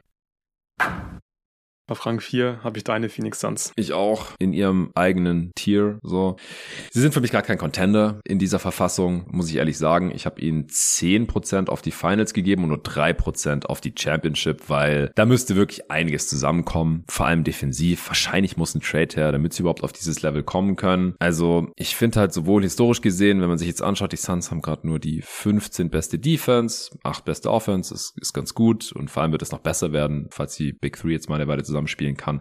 Aber auch so vom Spielermaterial her ist die Defense stand jetzt einfach zu schlecht. Das wird auch unterstrichen durch die zweitschlechteste Defense der gesamten Liga gegen Top 10 Teams. Also da habe ich auch mal drauf geschaut. Das ist natürlich super small Sample Size und diese Top 10 Teams, äh, das sind natürlich auch unterschiedliche Teams und dann müsste man noch mal im Einzelfall überprüfen, weil es ja Regular Season Games sind. War das jetzt irgendwie Back to Back und auswärts quasi Schedule Loss, wie es halt so oft vorkommt leider bei diesen Premium Matchups oder hat da jetzt der Star gefehlt oder ausgesetzt? Deswegen habe ich mir jetzt hier nicht das Net Net-Rating gegen die äh, besten Teams rausgeschrieben, dieser Contender. Aber ich habe halt geschaut, ist da irgendwas komisch, fällt da irgendwas auf? Und bei den Suns fällt halt auf, hey, die sind auf Platz 29 in der Liga gegen die 10 besten Teams in der Defense. Und das ist halt leider kein Zufall. Also ich glaube, ich muss dir nicht erzählen, dass Nokic in der Mitte jetzt äh, nicht der geilste Defender ist. Erzähl mir mehr. und vor allem hat er halt, also was mich mehr überrascht, ist, dass es auch keinen überzeugenden Backup gibt zu diesem Zeitpunkt in der Saison. Drew Eubanks ist es leider nicht. Der ist irgendwie total in ein Loch gefallen. Zur Saisonstart fand ich eigentlich noch ganz geil. Und äh, dann äh, durfte sich da jetzt also Buki ausprobieren oder, oder Mattu oder man spielt auch mal Smallball mit KD auf der 5. Fände ich für die Playoffs vielleicht auch mal eine interessante Option. Aber da rücken dann halt auch kleine Spieler nach. Gegen die Kings hat man ja so das Comeback geschafft, KD auf der 5 und dann Vorguard-Lineup sozusagen mit halt Beal, Booker und dann Grayson Allen und Gordon daneben. Kann halt kein Mensch verteidigen, aber du ja, bist dann halt selber natürlich auch extrem anfällig defensiv, vor allem auch am Brett. Die Suns Rebound noch nicht so toll, ohnehin schon. Und das Problem ist halt, dass sie keine Two-Way-Spieler haben. Und dann ist es halt schwierig. Dann hast du vielleicht eine geile Offense, aber wer verteidigt denn die gegnerischen Stars standardmäßig? So Grayson Allen, bitte nicht. Eric Gordon, bisschen zu alt dafür. Booker, ja, der, der macht sich da dann irgendwie kaputt. Beal, ähnlich. So, das ist halt so das Ding. Also die Suns brauchen eigentlich sehr dringend noch irgendwie einen Trade, haben aber auch keine Assets. Und deswegen bin ich da mittlerweile relativ pessimistisch, dass die Suns wirklich realistische Chancen haben, den Titel zu gewinnen. Ja, spannend, weil ich war ja, glaube ich, seit dem Kevin Durant Trade schon sehr großer Suns-Optimist. Und ich muss sagen, während dieser Regular Season hat sich das so ein bisschen verändert. Ich bin deutlich pessimistischer geworden. Ich bin immer noch ziemlich überzeugt von dem Talent, logischerweise. Ich meine, sie haben Kevin fucking Durant, Bradley Beal, Devin Booker. Ist schon nicht so schlecht. Also das musst du auch erstmal verteidigen Offensiv, können. ich mache mir gar keine Sorgen um die Offense, aber die Defense muss halt Ja, ich habe sogar, ich habe sogar ein paar Bedenken, was die Offense angeht und deswegen bin ich Ja. auch pessimistisch, dass dieses Team natürlich äh, krass sein kann offensiv, gerade in der Regular Season mit so viel Talent, mit so viel Shotmaking müssen wir drüber sprechen, das ist klar. Sie performen auch sehr gut, den Stat haue ich äh, bei jedem Power Ranking Update raus, aber das verfolge ich einfach sehr, sehr eng. Inzwischen Kevin Durant, Bradley Beal, Devin Booker, wenn sie gemeinsam auf dem Feld sind, Net Rating von plus 23. Ich denke, ist klar, das ist äh, verdammt gut. Dann habe ich mir mal den Shot Mix angeguckt, wenn die Big Three auf dem Feld steht und das ist so der erste Kritikpunkt, den ich habe, beziehungsweise worum ich mir Sorgen mache. Long Midrange Frequency 99. Percentile. Rim Frequency 16. Percentile. Three Point Frequency 18. Percentile. Das ist vom Shotmix her halt wieder alles andere als optimal und mir ist bewusst, wir sprechen nicht hier über Kevin Durant, Devin Booker und Bradley Beal. Das sind alles super Midrange Shooter, aber das gefällt mir nicht so gut, dass du wieder irgendwie so abhängig bist aus der Midrange. Also da möchte ich ein bisschen mehr Dreier sehen, ein bisschen mehr Abschlüsse am Ring. Fairerweise muss man auch dazu sagen, in diesen Lineups, wenn die drei auf dem Feld stehen, haben sie auch eine Free Throw Rate, die im 93. Percentile ist. Also immerhin, Ja, sie ziehen zum Das Korb. ist der große. Unterschied zu früher auch. Das ist natürlich auch ein sehr großer Unterschied, das stimmt. Aber das matcht auch so ein bisschen den Eye-Test. Also meistens, wenn ich die Suns mir angucke, gibt es mehrere Possessions im Spiel, wo ich mich frage, okay, da hättet ihr jetzt nicht einfach nur eine ISO laufen müssen für einen Pull-Up-Midrange-Wurf. So, ihr habt so viel Talent und Firepower auf dem Feld, da kann man mehr draus machen. Also unterm Strich gefällt mir der Prozess einfach oft nicht. Und jetzt kann man sagen, ja, ist ja nur die Regular Season. Äh, klar, die können sich noch mehr maximieren. Das kommt dann noch in der Postseason. Aber da bin ich einfach skeptisch. Ich finde, du musst die Regular Season nutzen, um dich einfach perfekt einzuspielen im Prinzip. Äh, du musst Sachen probieren und vor allem als Contender dich auch fragen, okay, welche Situationen könnten auf uns warten in der Postseason, dich halt darauf vorbereiten. Die Suns spielen extrem oft ein Empty Side Pick and Roll mit einem von den drei Stars, mit Yusuf Nurkic zum Beispiel und die anderen zwei Stars spacen dann in Anführungszeichen nur Offball. Das sind natürlich auch gute Spacer, aber da ist mehr drin. So nutzt doch einfach die Minuten, in denen sie gemeinsam auf dem Feld stehen und lauf Actions, wo einfach mindestens zwei von diesen drei Spielern direkt in die Action involviert sind. Und das machen sie auch manchmal. Das gefällt mir dann meistens auch richtig gut. Das machen sie aber zu selten. Und ich habe einfach so ein bisschen die Befürchtung, dass der Prozess nicht optimal ist und dass die Suns noch kosten wird in der Postseason. Sie werden natürlich auch oft gedoppelt. Vom Gefühl her werden wenig Teams so oft gedoppelt wie die Phoenix Suns. Die Turnover mhm. sind doch insgesamt ein Problem. Turnover-Rate stehen sie auf Platz 23. Wenn die drei Stars gemeinsam auf dem Feld stehen, sinkt die Turnover-Rate auch signifikant, ja.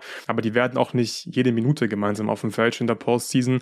Und dann will ich halt nicht einfach nur eine KD-ISO ständig sehen. Also da ist noch mehr drin. Ich hoffe, ja, dass sich beim Prozess in der Offense noch was tut. Und dann, klar, Defense hast du schon angesprochen. Das ist auf jeden Fall das größte Fragezeichen, was ich habe. Also für mich sind Yusuf Nurkic und Drew Eubanks einfach nicht spielbar in der Postseason. Die, die Suns, die finishen auch ständig Spieler, die ich sehe, ohne Nurkic auf dem Feld. Das wird kein Zufall sein. Das wird in der Postseason noch viel schlimmer. Jetzt haben sie gegen die, gegen die Bulls mit Eubanks zum Beispiel gefinisht. Der hat das auch gut gemacht, aber will ich jetzt Drew Eubanks als mein, als mein Center in der Crunch-Time in der Postseason einplanen? Also nein, danke. Möchte ich auf gar keinen Fall machen. Die Suns müssen es vielleicht machen.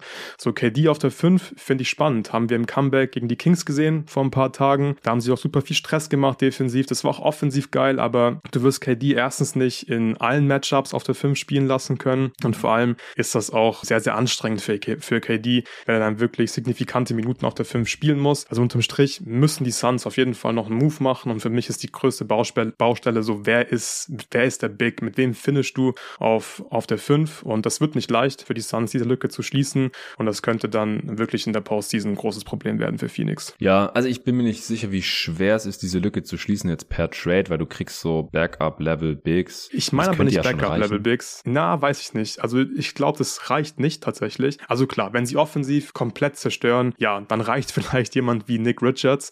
Aber genau. ich glaube, äh, sie werden noch offensiv noch ihre Probleme teilweise haben. Und ich glaube, sie brauchen eher so einen, so einen mobilen Big, der in der Offense vielleicht nur Lobs catchen kann, was mir auch so ein bisschen fehlt teilweise bei den Suns und defensiv dafür ein bisschen aggressiveres Scheme spielen kann. Und ich weiß nicht, wie leicht du so einen Spielertyp bekommst. Mm. Ja, Metto ist es so ein bisschen, bisschen aber ja. ist auch nicht ja, gefällt mir auch ganz gut. spielbar. Ja, ich finde fast am besten auf der 5. Also ja. der kann halt auch mal einen Dreier nehmen, also besser als alle anderen Alternativen zumindest und ist der beste Lob-Verwerter, ist athletisch, aber ja, vom Niveau her halt auch einfach nicht, nicht gut genug. Das Problem ist halt bei Phoenix, dass keiner von diesen ganzen Minimum-Signings, also mal von Eric Gordon abgesehen, ein Career-Year hat gerade. Also dass sich jetzt halt niemand hier in Vordergrund gespielt hat und wo halt klar ist, okay, das ist der fünfte Starter oder der ist ganz klarer Bestandteil von der Playoff-Rotation. Vor allem von den Leuten, die größer als 1,93 sind. Also mal abgesehen von Grayson Allen und Eric Gordon, so weiß ich halt nicht, wer Teil von dieser Playoff-Rotation ist. Und das sind halt beides mhm. eher offensive Spieler, eher kleine Spieler. Klar, du kannst halt All-Out-Offense irgendwie gehen und hoffen, dass du die Gegner ausscorest. Vielleicht brauchst du halt keine Top 10 Regular Season Defense mehr, um Champ zu werden. Mal sehen. Ich, ich habe da immer noch meine Zweifel, weil wie gesagt, die Nuggets haben ja dann im Endeffekt schon sehr gut verteidigt letztes Jahr in den Playoffs und die Suns haben gerade auch gar keine Möglichkeit, sich einzuspielen, weil Frank Vogel halt noch extrem viel ausprobiert. Ich glaube halt auch, dass deswegen, unter anderem deswegen noch nicht so viele Setplays gibt und dass einfach viel Freelance-Offense gespielt wird, was du mit Durant und Booker ja und Beal ja auch machen kannst. Also meistens ist es ja so, einer von denen geht irgendwie die ISO oder geht in den Pick and Roll, es kommt ein Double Team und dann sind die anderen zwei halt frei. Also nach zwei Pässen ist halt irgendjemand hat irgendjemand einen freien Jumper. Klar, die nehmen halt eher öfter die Jumper, aber ich finde gerade die verbesserte Freiwurfrate ist ein sehr gutes Zeichen. Freiwürfe kriegst du jetzt auch nicht geschenkt und früher war das Problem bei den Suns ja äh, Midrange Mafia mit äh, Chris Paul, Booker und Aiton und so, dass die halt viele Midranger gechuckt haben, wenig Freiwürfe gezogen haben, wenig Dreier genommen haben und wenig am Ring gefinisht haben und wenn die Midranger dann halt mal nicht mit 50 Prozent oder so reingefallen sind, dann hattest du halt direkt in der Offense ein Problem. Also um die Offense mache ich mir wirklich weniger Sorgen. Ich glaube auch weniger Sorgen als du. Die Frage ist halt, also zumindest solange sie halt eher diese Lineup spielen, die sie jetzt gerade spielen. Wenn dann Frank Vogel irgendwie auf den Trichter kommt und sagt, hey, wir, wir brauchen unbedingt einen Point of Attack Defender, das kann niemand machen von den Jungs hier. Es muss Joshua Kogi spielen oder Goodwin oder Bates Job oder irgendwer, den sie vielleicht noch per Trade kriegen. Dann, dann tankt die Offense halt gleich wieder. Dann haben wir wieder das gleiche Spiel wie letztes Jahr gegen die Nuggets in den Playoffs. Das will ich halt auf keinen Fall mehr sehen. Und deswegen brauchen sie halt eigentlich irgendwie Two-Way-Spieler. Und ja, haben sie halt nicht. Two-Way-Flügelspieler sind zu teuer, kriegst du nicht per Trade mit den Second Roundern, die die Suns noch haben und irgendwie dem Contract von Nasir Little oder sowas. Aber ich glaube, einen, einen spielbaren Big könnte man halt schon kriegen damit. Das sehe ich im Bereich des Möglichen. Vielleicht bleibt Nurkic dann sogar Starter, aber spielt halt nur seine, keine Ahnung, 24 Minuten pro Spiel. Und dann spielt der andere defensiv bessere Big, der halt wirklich nur ein Rimrunner, Lobcatcher, Rebounder und Rim Protector ist. Der spielt vielleicht 20 Minuten pro Spiel oder in gewissen Matchups halt mehr und dann hast du ein paar Minuten KD auf der 5. Das, das könnte vielleicht schon reichen, aber trotzdem habe ich so das Gefühl, dass es diese Saison, es sei denn, es geschieht ein Wunder, noch nicht so ganz reichen wird für Phoenix als echter Contender oder für die Championship halt. Ja, da stimme ich dir zu. Alright. Ganz kurz, der Vollständigkeit halber, ich habe jetzt Bitte. dann mein nächstes Tier abgeschlossen, also das Sub-Contender-Tier. Da habe ich die Clippers, Thunder, die Suns drin und dann geht es bei mir weiter mit dem Conference Finals Contender-Tier. Ja, bei mir ist das total wild. Also Nuggets sind Contender, die Thunder eigentlich per meiner Definition Sub-Contender, aber ich habe sie trotzdem auf zwei, weil die Clippers halt laut meiner Definition eigentlich Contender sind, aber da habe ich halt diese Verletzungssorgen oder Unsicherheiten, deswegen die auf drei, obwohl sie Contender sind. Also die Bezeichnungen sind bei mir nicht dieselben wie die Tiers. Also ich habe die Nuggets in ihrem Tier, dann in äh, Tier 2 habe ich die Thunder und Clippers und dann habe ich die Suns in ihrem eigenen darunter. Sind für mich ganz klarer Subcontender wegen der vielen Lücken im Roster. Dazu kommt ja noch, dass halt natürlich Beal, Booker und Durant fit sein müssen. Also wenn einer von den dreien fehlt, dann ist die Offense halt auch gleich wieder im Arsch. Haben wir auch schon gesehen, also spätestens in den Playoffs dann. Und jetzt fängt für mich hier auch nochmal ein neues Tier an, wo ich zwei Teams drin habe, die für mich beide Stand jetzt Subcontender sind, aber die ja aus völlig unterschiedlichen Gründen Subcontender sind oder wo mir ganz unterschiedliche Sachen noch fehlen zum Contender-Status. Und da habe ich die Lakers und Wolves drin. Ja, ich habe, wie gesagt, nur noch ein Tier. Ich habe mich an die Abmachung von gestern gehalten, an die drei Tiers, die wir festgelegt haben.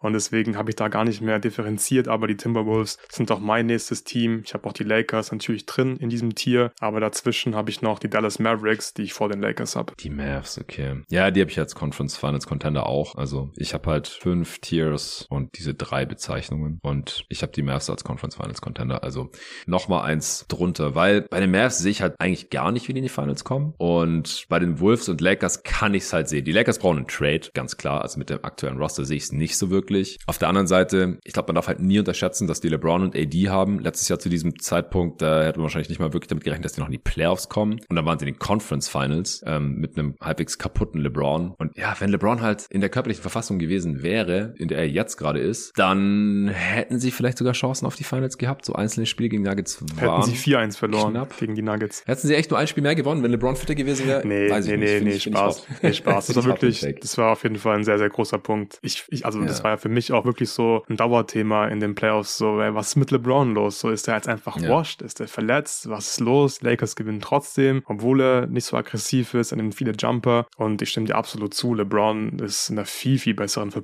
Verfassung dieses Jahr bislang. Und wenn er so in die Playoffs gehen würde, mit einem AD, der ja auch eine super Saison spielt, der vielleicht der beste Playoff-Verteidiger ist, der gesamten NBA, da wirst du auf jeden Fall eine Chance haben, wenn du noch einen passenden Move machst zur Trade Deadline. Und das plane ich irgendwie auch schon so ein bisschen ein bei den Lakers. Die brauchen ja. einfach mehr, Fire, mehr Firepower, mehr Shooting. So, das, das geht einfach nicht klar. Ich habe bei den Lakers bei zu vielen Spielern einfach Fragezeichen. So, kannst du die überhaupt in den Playoffs spielen lassen? Wir haben es letztes Jahr bei Dilo gesehen. Das war einfach eine Katastrophe dann irgendwann, vor allem in den Conference Finals. Ich liebe Jared Vanderbilt, super geiler Verteidiger, vor allem wenn es darum geht, Spieler Offball, um irgendwelche Screens zu chasen und so weiter. Aber Vando ist halt dann auch irgendwann nicht mehr spielbar in der Postseason mhm. und im Prinzip vertraue ich halt nur LeBron, AD und Reeves würde ich noch mit reinnehmen und es reicht halt nicht. Also du brauchst einfach noch im Idealfall zwei Spieler, die du da reinpacken kannst in die Rotation und weißt, okay, die kann ich in der Postseason spielen lassen, die verteidigen im, im Idealfall okay, die können dann im Idealfall auch noch einen Dreier reinwerfen und dann passt das und dann sind die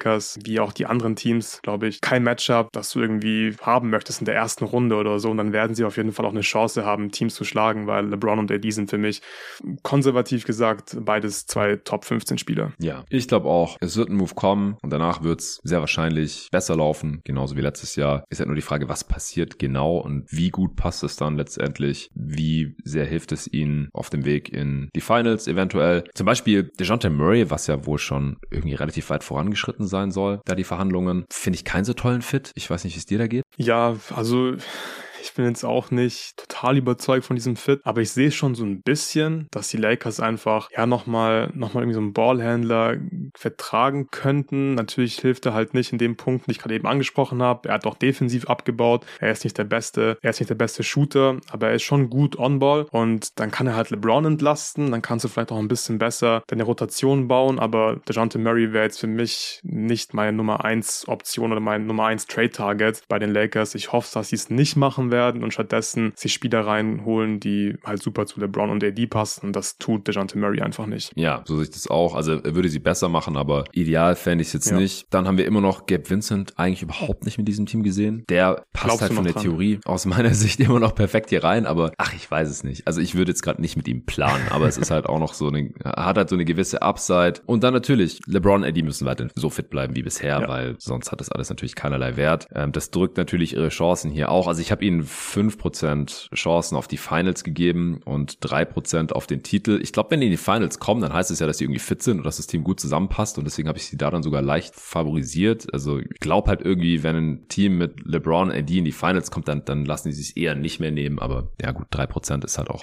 60 Prozent favorisiert dann in dem Fall und es sind halt auch nur drei Prozent. Also eine sehr geringe Chance zum jetzigen Zeitpunkt. Da habe ich halt den Move auch schon so ein bisschen mit eingepreist. LeBron ist einfach alt und man weiß nicht, wie lange der da noch hält. Also wenn er jetzt so fit ist und so viele Minuten abreißt und so viele Spiele macht, da bin ich mir halt im Gegensatz zu Kawhi dann ein bisschen sicherer, dass es wahrscheinlich halt leider nicht so bleibt. Ich bin optimistischer als Nico. Äh, wir haben ja vor ungefähr einem Monat mal zusammen aufgenommen, auch da über das Thema gesprochen bei unserem Winter Barbecue. Aber ich, ich halte es weiterhin schwer für die Lakers. Halt gerade auch offensiv. Also defensiv kann das auch wieder relativ monströs werden, damit Eddie in der Mitte in den Playoffs, LeBron in Form und noch ein paar gute Defender daneben. Aber dass man halt auch dann völlig ohne Shooting, wie im NBA Cup Finale, ganze Playoff-Serien gewinnt, das haben wir damals auch schon gesagt, das ist ausgeschlossen. So, das, das geht nicht. Du kannst mal ein Spiel gewinnen mit, was sind die, zwei, drei getroffene Dreier, aber keine Serien. Das funktioniert nicht in der NBA 2024.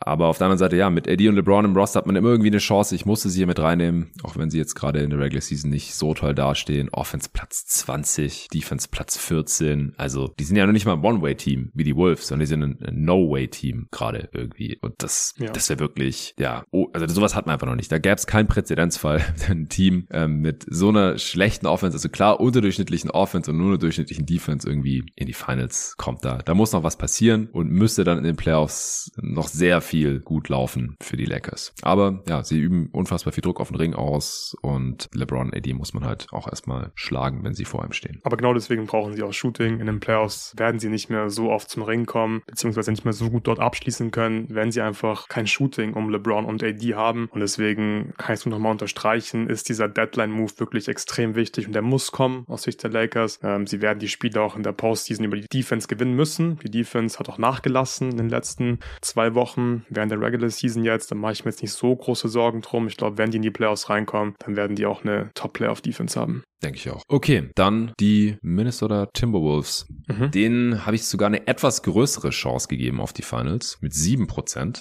Einfach weil ich da nicht so sehr Angst vor Verletzungen habe wie bei LeBron und AD, logischerweise. Aber nur eine einprozentige Chance, die Finals zu gewinnen, das sehe ich halt irgendwie noch nicht. Es ist wie gesagt Basketball. Es, kann immer irgendwas passieren, mit dem man überhaupt nicht rechnet. Aber ja, insgesamt sind die Wolves für mich äh, klar ein Subcontender. Da fehlt noch einiges, bis ich sagen kann, die haben eine realistische Chance, die Championship zu gewinnen. Und du hast sie ja sogar nur als Conference Finals Contender. Genau, ich hatte ja insgesamt nur drei Tiers und Finals würde mich schon sehr krass überraschen. Ich habe den Timberwolves jetzt 5% auf die Finals gegeben, den Lakers 2,5%. Das hatte ich noch vergessen zu sagen. Also die Defense, die ist, glaube ich, wirklich Playoff-tauglich. Da mache ich mir relativ wenig Sorgen tatsächlich. Ich glaube, viele sind ja. da so ein bisschen besorgt, was Rudy Gobert angeht, in den Playoffs und so weiter, aber das sehe ich einfach nicht. In dem Team, die größten Fragezeichen sind für mich defensiv Carl Anthony Towns und Mike Conley. So wie sehr kannst du, kannst du Cat beschäftigen und äh, durch dein offensives Scheme vor allem auch in viele Actions einbinden und stressen. Mike Conley ist einfach nicht mehr der beste Verteidiger. Er war früher mal ein super Defender, aber das sind für mich die Schwachstellen, die du einfach attackieren musst als Offense in der Postseason. Aber du hast dann trotzdem noch Rudy Gobert am Ring. Anthony Edwards kann auch noch mal einen Gang hochschalten defensiv. Der ist ein guter Verteidiger, wenn er Bock hat. Und ich glaube, er hat Bock in der Postseason. Mhm. Und Jaden McDaniels, ähm, ja, ist auch ein fantastischer Perimeterverteidiger. Bin großer Fan von ihm in der Defense. Äh, super aktiv, extrem lang, kommt gut um Screens und so weiter. Er stresst dich einfach. Also das ist nicht irgendwie Utah Jazz mit Rudy Gobert. Ich mache mir um Rudy tatsächlich mehr Sorgen in der Offense und dass er so offensiv in Anführungszeichen vom Feld gespielt wird. Das könnte ich mir eher vorstellen, wenn, wenn dann irgendein Roamer Rudy Gobert verteidigt und da dann irgendwie die ganze Zeit weghilft oder ein Perimeterspieler Rudy Gobert verteidigt und dann kommt Gobert hoch zum Screen, einfach ein Switch und es passiert einfach gar nichts. Und die Timberwolves Offense ist sowieso, ja, jetzt keine Stärke der Timberwolves. Sie sind auf Platz 17 insgesamt. In der Halbfeld-Offense sind sie auf Platz 15 in der Offense. Und ich glaube, das ist einfach nicht gut genug, um mehrere Playoff-Runden zu gewinnen. Das ist so mein größtes Fragezeichen. Dazu kommt auch noch die Anfälligkeit bei den Turnovers. Sie belegen Platz 28 in der Turnover-Rate. Da haben sie ein paar Spieler, die anfällig sind, was die Turnover angeht. Ja, auf der anderen Seite muss man auch nochmal erwähnen, dass Anthony Edwards einfach bislang ein krasser Playoff-Performer war und das natürlich offensiv sehr wichtig sein wird und vielleicht hatte er einfach einen Stretch, wo er zwei Monate lang komplett ausrastet. Ja, jetzt werden manche wieder sagen, ja, bei Anthony Edwards, Konstanz und so weiter sehen sie nicht. Kann schon sein, aber ich habe auch nicht gesehen, dass er letztes Jahr 32-5 in den Playoffs auflegt in der ersten Runde dabei sehr effizient ist. Also ich würde es nicht ausschließen, dass er sein Team offensiv trägt und dann können sie mit Sicherheit in die Conference Finals kommen in Kombination mit dieser starken Defense. Aber ich glaube, irgendwann wird es ein Matchup geben, wo die Timberwolves einfach an ihre Grenzen stoßen werden und das wird auch vor den Finals sein, meiner Meinung nach. Okay, ja, kann ich sehen. Also wir haben jetzt schon ein paar Mal besprochen, wir sehen sie halt nicht chancenlos gegen die Nuggets. Natürlich jetzt stand heute nicht favorisiert, aber wenn alles perfekt läuft, dann könnten sie sich schon schlagen. Ich meine, letztes Jahr war ja auch äh, McDaniels noch verletzt, nachdem er da auf die Wand eingeprügelt hatte. Und überhaupt, das, das Team funktioniert ja diese Saison deutlich besser noch als, als letzte Saison. Die Offense ist trotzdem noch zu wild, stimme ich zu, zu viele Turnovers. Und sie, sie können halt auch das Possession-Game nicht ausgleichen durch mehr Offensivrebounds. Also für ihre Size holen sie da überraschend wenig Offensivrebounds. Ja, ganz eigentlich. kurz, ganz kurz zu dem, zu dem Thema. Das ist äh, absolut ja. bei Design. Das hatte ich vor kurzem auch im Western Conference Power Ranking Update mhm. gesagt. Also sie gehen bewusst nicht ans offensive Brett. Sie crashen nicht, weil sie die Transition Defense einfach priorisieren. Sie lassen ganz wenig Transition Gelegenheiten zu. Und das ist natürlich eine Entscheidung vom Coaching Staff zu sagen, okay, wir scheißen auf die Offensivrebounds, obwohl wir groß sind. Wir laufen nach hinten, lassen keine einfachen Punkte zu. Und die Transition Defense ist auch ein Grund dafür, warum sie die beste Defense der Liga haben. Ja, äh, total fair, dass sich das nicht unbedingt ausschließen muss. Das haben wir im Pod, glaube ich, auch schon ein paar Mal angesprochen. Aber ich verstehe auch, wenn jetzt irgendwie Chris Finch sagt, wir wollen es hier irgendwie simpel halten und wir crashen einfach nicht, alle rennen nach hinten und dann haben wir ja automatisch eine, gute Transition Defense. Aber so verlieren sie halt das Possession Game quasi immer und müssen dann dadurch halt besser treffen als ihre Gegner, um die auszuscoren, um es vereinfacht auszudrücken. Und dafür ist das Roster halt nicht ganz ideal. Äh, Goberts Offense hast du gerade schon angesprochen. Ich glaube trotzdem, dass sein defensiver Wert in den Playoffs auch ein bisschen sinken wird, weil halt Drop Defense gegen manche Offenses zu ineffektiv ist und Gobert halt nicht super scheme-versatil ist. Und trotzdem glaube ich, dass es jetzt nicht so sehr ins Gewicht fallen wird wie in Utah zum Beispiel, weil einfach bessere Defender um sich hat. Also in Utah hat einfach kein McDaniels gehabt, auch kein Anthony Edwards Level Defender, wenn der Bock hat. Und wenn wir uns an den letzten Playoffs orientieren, dann, dann wird er Bock haben. Ich glaube auch, dass der nochmal besser sein kann als in den letzten Playoffs. Jetzt nicht äh, besser als in der Serie gegen die Nuggets, äh, statistisch gesehen oder so. Es war auch einfach ein sehr gutes Matchup für ihn, aber dass er einfach ein Monster sein kann, der sein Team halt auch durch ein paar Runden tragen kann. Die Wolves lassen außerdem sehr wenig Dreier zu, zusätzlich zu ihrer starken Rim Protection. Also forcieren einfach viele schlechte Würfe und wenn man wenig Dreier zulässt, wie gesagt, dann ist man nicht so anfällig dafür, dass ein Gegner einfach mal über eine Runde komplett aus der Halle ballert. Ja, ich glaube halt, dass sie einfach insgesamt offensiv noch ein bisschen zu unseriös sind, dass Chris Finch das auch noch nicht so ganz im Griff hat und deswegen würde es mich schon sehr wundern. Ich, ich sehe es im Prinzip ähnlich wie du. Ich denke halt nur, dass der Westen offen genug ist, dass sie, wenn alles perfekt läuft, wie gesagt, einprozentige Chance, nee Quatsch, siebenprozentige Chance, in die Finals zu kommen. Also das ist jetzt nicht super wahrscheinlich, aber ich, ich halte es halt auch nicht für ausgeschlossen. Ich, es würde mich nur wundern, wenn sie irgendwie vier Gegner schlagen können und die Championship holen. Also deswegen für mich kein echter Contender, nur Sub-Contender. In diesem Westen ist, ist halt einiges möglich und da zählt für mich halt auch Wolves in den Finals dazu, auch wenn es irgendwie ein bisschen crazy klingt. Die Mavs habe ich wie gesagt eins drunter. Da sehe ich einfach noch viel eklatantere Löcher im Team. Wir stehen gerade auf Platz 10 in der Offense, Platz 20 in der Defense. Ich glaube einfach ohne Trade hat man zu wenig Defense für einen tiefen Playoff-Run. Also am Ring, die haben eine schlechte Rim Protection. Gegen kräftige Wings haben sie nicht mehr so tolle Optionen wie noch vor zwei Jahren bei ihrem Playoff-Run in die Conference Finals. Sie haben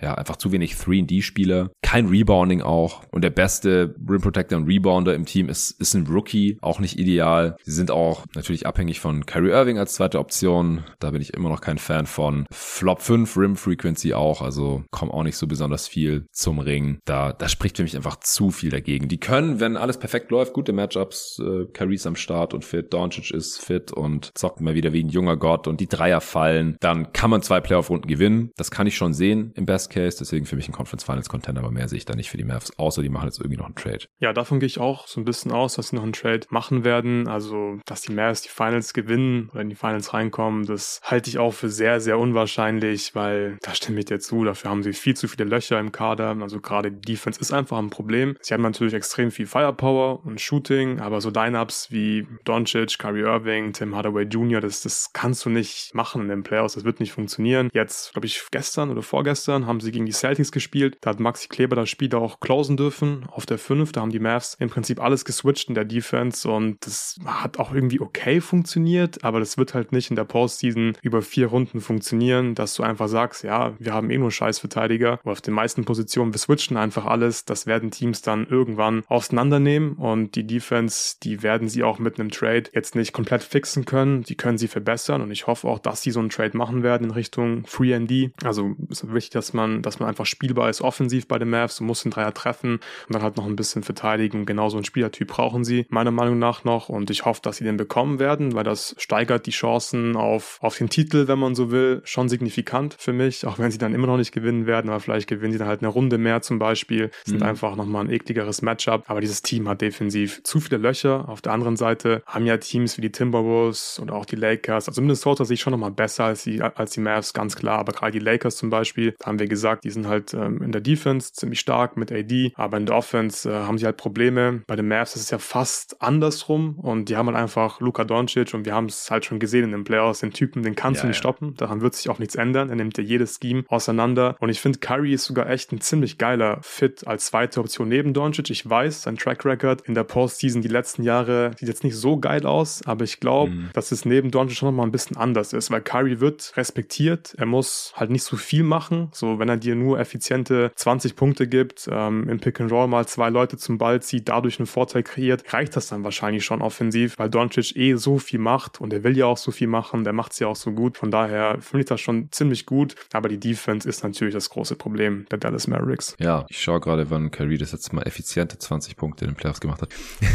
ich weiß. ähm,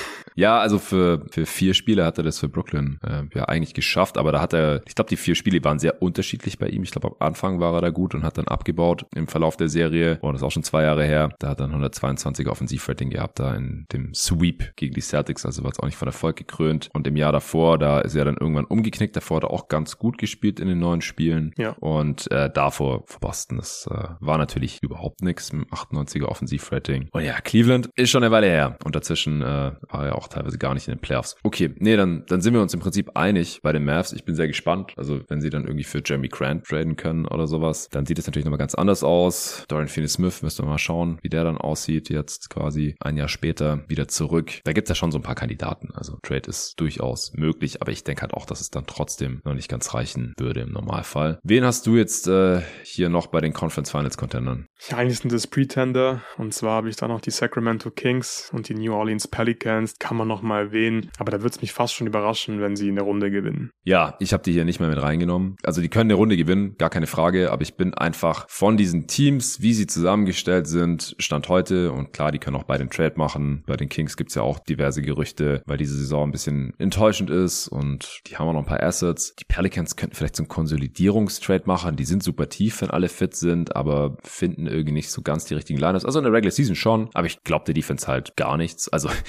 die ist besser, als das Spielermaterial aussieht, das glaube ich schon. Aber die lassen halt so viele Dreier zu. Also da, da kannst, da, da öffnest du dem Gegner Tür und Tor, dass sie dir die Bude einschießen. Das kriegen die Gegner der Regular Season bisher einfach irgendwie nicht hin. Das äh, nennt sich Shooting Luck und das kann in den Playoffs sehr schnell anders aussehen. Und ich glaube einfach, dass die Pelicans Defense so viele Schwachstellen hat mit Ingram und Zion und Valanciunas und McCallum, die man attackieren kann, wenn man für sie gameplant. Und deswegen eine Runde kann ich sehen, zwei Runden glaube ich einfach nicht. Klar, 0,1% Chance, ja. nicht null, aber ja, wollte ich hier, wollte ich hier nicht mehr mit reinnehmen und die Kings halt auch nicht. Äh, ich habe noch über die Warriors nachgedacht. Klingt verrückt, stand jetzt. Ich muss ja, aber zugeben. auch, aber ich. Du auch, ich natürlich, du auch. Ich wirklich, du kannst nicht ich mehr. kann nicht mehr. Du bist raus. Ich bin einfach raus bei den Warriors. Oh Mann. Das wäre zu viel Ey, des es Guten ist- gewesen. Es ist der, es ist ja im Prinzip der Championship-Kern. Von vor anderthalb Ja. Jahren. Der ist noch intakt. Aber halt jeder ist schlechter. Jeder von diesem Kern zockt leider einfach schlechter oder ist gar nicht am Start wie Green. Clay ist viel schlechter geworden nochmal. Curry ist schlechter. Wir haben gestern im All-Star-Pod drüber gesprochen in der Supporter-Folge. Da haben wir, du hattest ihn noch als Lock bei den All-Stars. Ich nicht mehr. Er hat einfach einen Down-Year. Da, da müsste der riesen Turnaround kommen. Bei Green müsste ein riesen Turnaround kommen, damit die Defense wieder funktioniert. Kevin Looney ist noch da und spielt schlechter, obwohl der eigentlich gerade mitten in der Prime sein sollte. Gary Payton ist wieder da, aber ständig verletzt und die können einfach diese, diese Magie nicht rekreieren, diese, diese Warriors-Magie in Offense und Defense. Das funktioniert einfach nicht. Ich meine, sogar die jungen Spieler sind ja noch da. Moody, Kuminga waren auch schon da. Die sind eigentlich älter, die müssten besser sein, die müssten eigentlich ready sein jetzt für ihre Rollen. Die Rookies sind ja auch ganz gut, Pujimski und Trace Jackson Davis, aber es, es kommt einfach nicht zusammen. Chris Paul ist da, ja, das spricht für mich eigentlich eher gegen Playoff-Erfolg, muss ich sagen.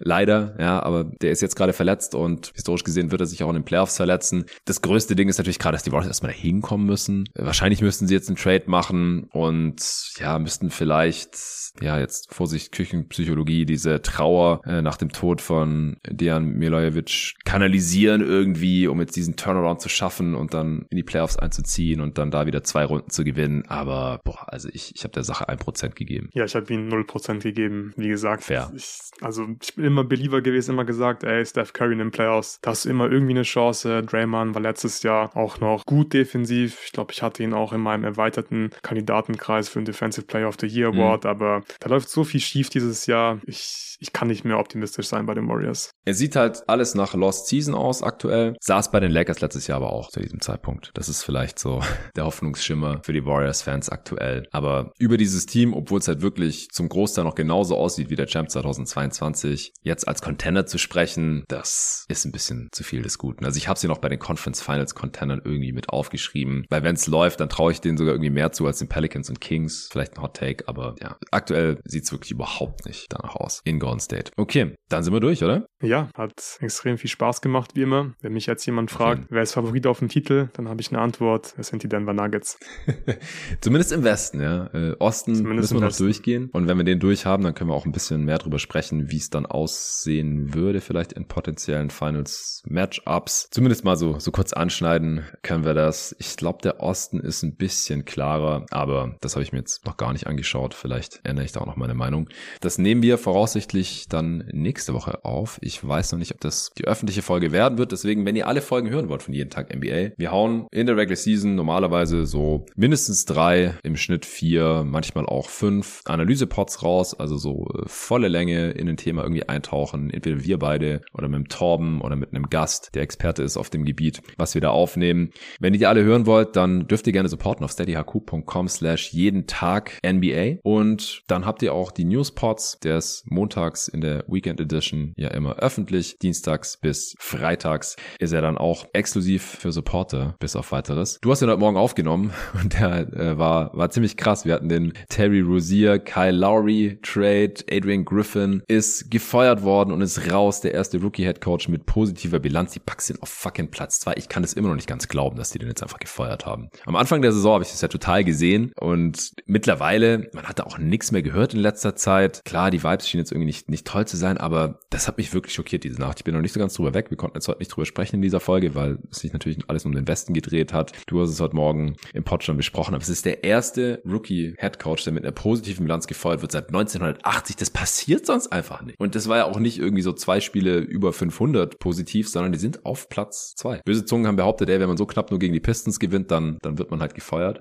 es lief ja auch alles andere als, als perfekt. Für die Bucks, vor allem am defensiven Ende, das, das muss auch besser werden, sonst wird es schwierig mit der Championship, das kann ich hier schon mal anteasern. Aber ja, solche Sachen werden dann immer direkt im Newspot besprochen, morgens. Also ihr erfahrt, was passiert ist, wir ordnen es dann auch immer ein. Luca und ich machen das ja so ein bisschen im Wechsel. Wir sprechen über die Ergebnisse der Nacht und welche Rolle auch die Verletzungen gespielt haben, was es da an Updates gibt und dann auch die der kommenden Nacht. Du nimmst diese Woche noch für Supporter auf und zwar eine angesprochenen Deep Dives. Ihr sprecht über ein Ost- und West-Team. David, hast du dir damit reingeholt? Ihr sprecht über die Celtics und Thunder, korrekt? Richtig, also der perfekte Ansprechpartner, diese beiden Teams, wobei man das bei David wahrscheinlich bei allen Teams sagen könnte. Wahrscheinlich guckt kein Mensch mehr NBA Basketball als David und es wird bestimmt ein cooler Putt. Zumindest kenne eigentlich niemanden, der mehr live NBA Basketball schaut als David. Ja, genau, genau, äh, ja. In Deutsch, von Deutschland aus. Das ist ziemlich crazy. Aber er zieht's durch. Seit vielen Jahren ist natürlich Die Hard Celtics Fan und deswegen äh, da wirklich der perfekte Gast und äh, Thunder hatte wohl auch Takes da noch ergänzend zu deinem YouTube-Video. Wenn ihr das noch nicht gesehen habt, gerne auschecken auf unserem YouTube-Kanal von jeden Tag NBA. Da haut Luca jede Woche mindestens ein Video raus. Kannst du schon verraten, was du als nächstes machst? Kann ich noch nicht verraten, aber checkt einfach mal das Thunder-Video aus, abonniert den Kanal und dann seht ihr höchstwahrscheinlich morgen, was das nächste Video sein wird. Alles klar, also Deep Dive stehen an. Wir haben es ein paar Mal erwähnt. Gestern haben wir den äh, All-Star-Pod rausgehauen. Also wir haben jeweils unsere All-Star-Teams enthüllt und ich schaue gerade mal noch, was nächste Woche ansteht. Neben dem Easter Conference Contender Pod natürlich. Ah, ich mache wieder eine Answering Machine am Montag. Eine Zeit lang habe ich das jeden Montag durchgezogen. Diese Woche macht Torben eine schriftliche Answering Machine. Stimmt, da sitzt der gerade dran. Also wir machen nicht nur zusätzlichen Audio-Content, sondern auch schriftlichen Content von Torben. Meistens geht es Richtung Draft. Jetzt hat er mal ein paar Fragen eingeholt und die restlichen werde ich dann am Montag in der Answering Machine für die Supporter beantworten. Ah, es wird ein Eastern Conference Power Ranking Update geben und die Rookie Watch ist auch schon wieder dran. Und vielleicht kann ich Ende der Woche wieder mit dem Arne aufnehmen. Am Puls der Liga ist mal angepeilt und die folgende Woche wird dann ganz im Zeichen der Deadline stehen. Wir werden die Mock Trade Deadline wieder aufnehmen und raushauen. Ganz großes Ding. Jedes Jahr Western Conference Power Ranking Update ist dann auch schon wieder dran. Wir werden äh, Pots aufnehmen, falls vor der Deadline schon irgendwelche Deals passiert sein werden. Letztes Jahr kam der KD-Trade da ja zum Beispiel schon früher rein. Und dann werden wir natürlich direkt nach der Trade-Deadline am 8. Februar abends einen Pod aufnehmen und über alles sprechen, was da passiert ist. Ich freue mich schon drauf. Wenn ihr alles hören wollt, wie gesagt, gerne supporten. steadyhq.com slash jeden Tag NBA. Den Link findet ihr wie immer auch in der Beschreibung dieses Podcasts. Ich danke euch und bis dahin.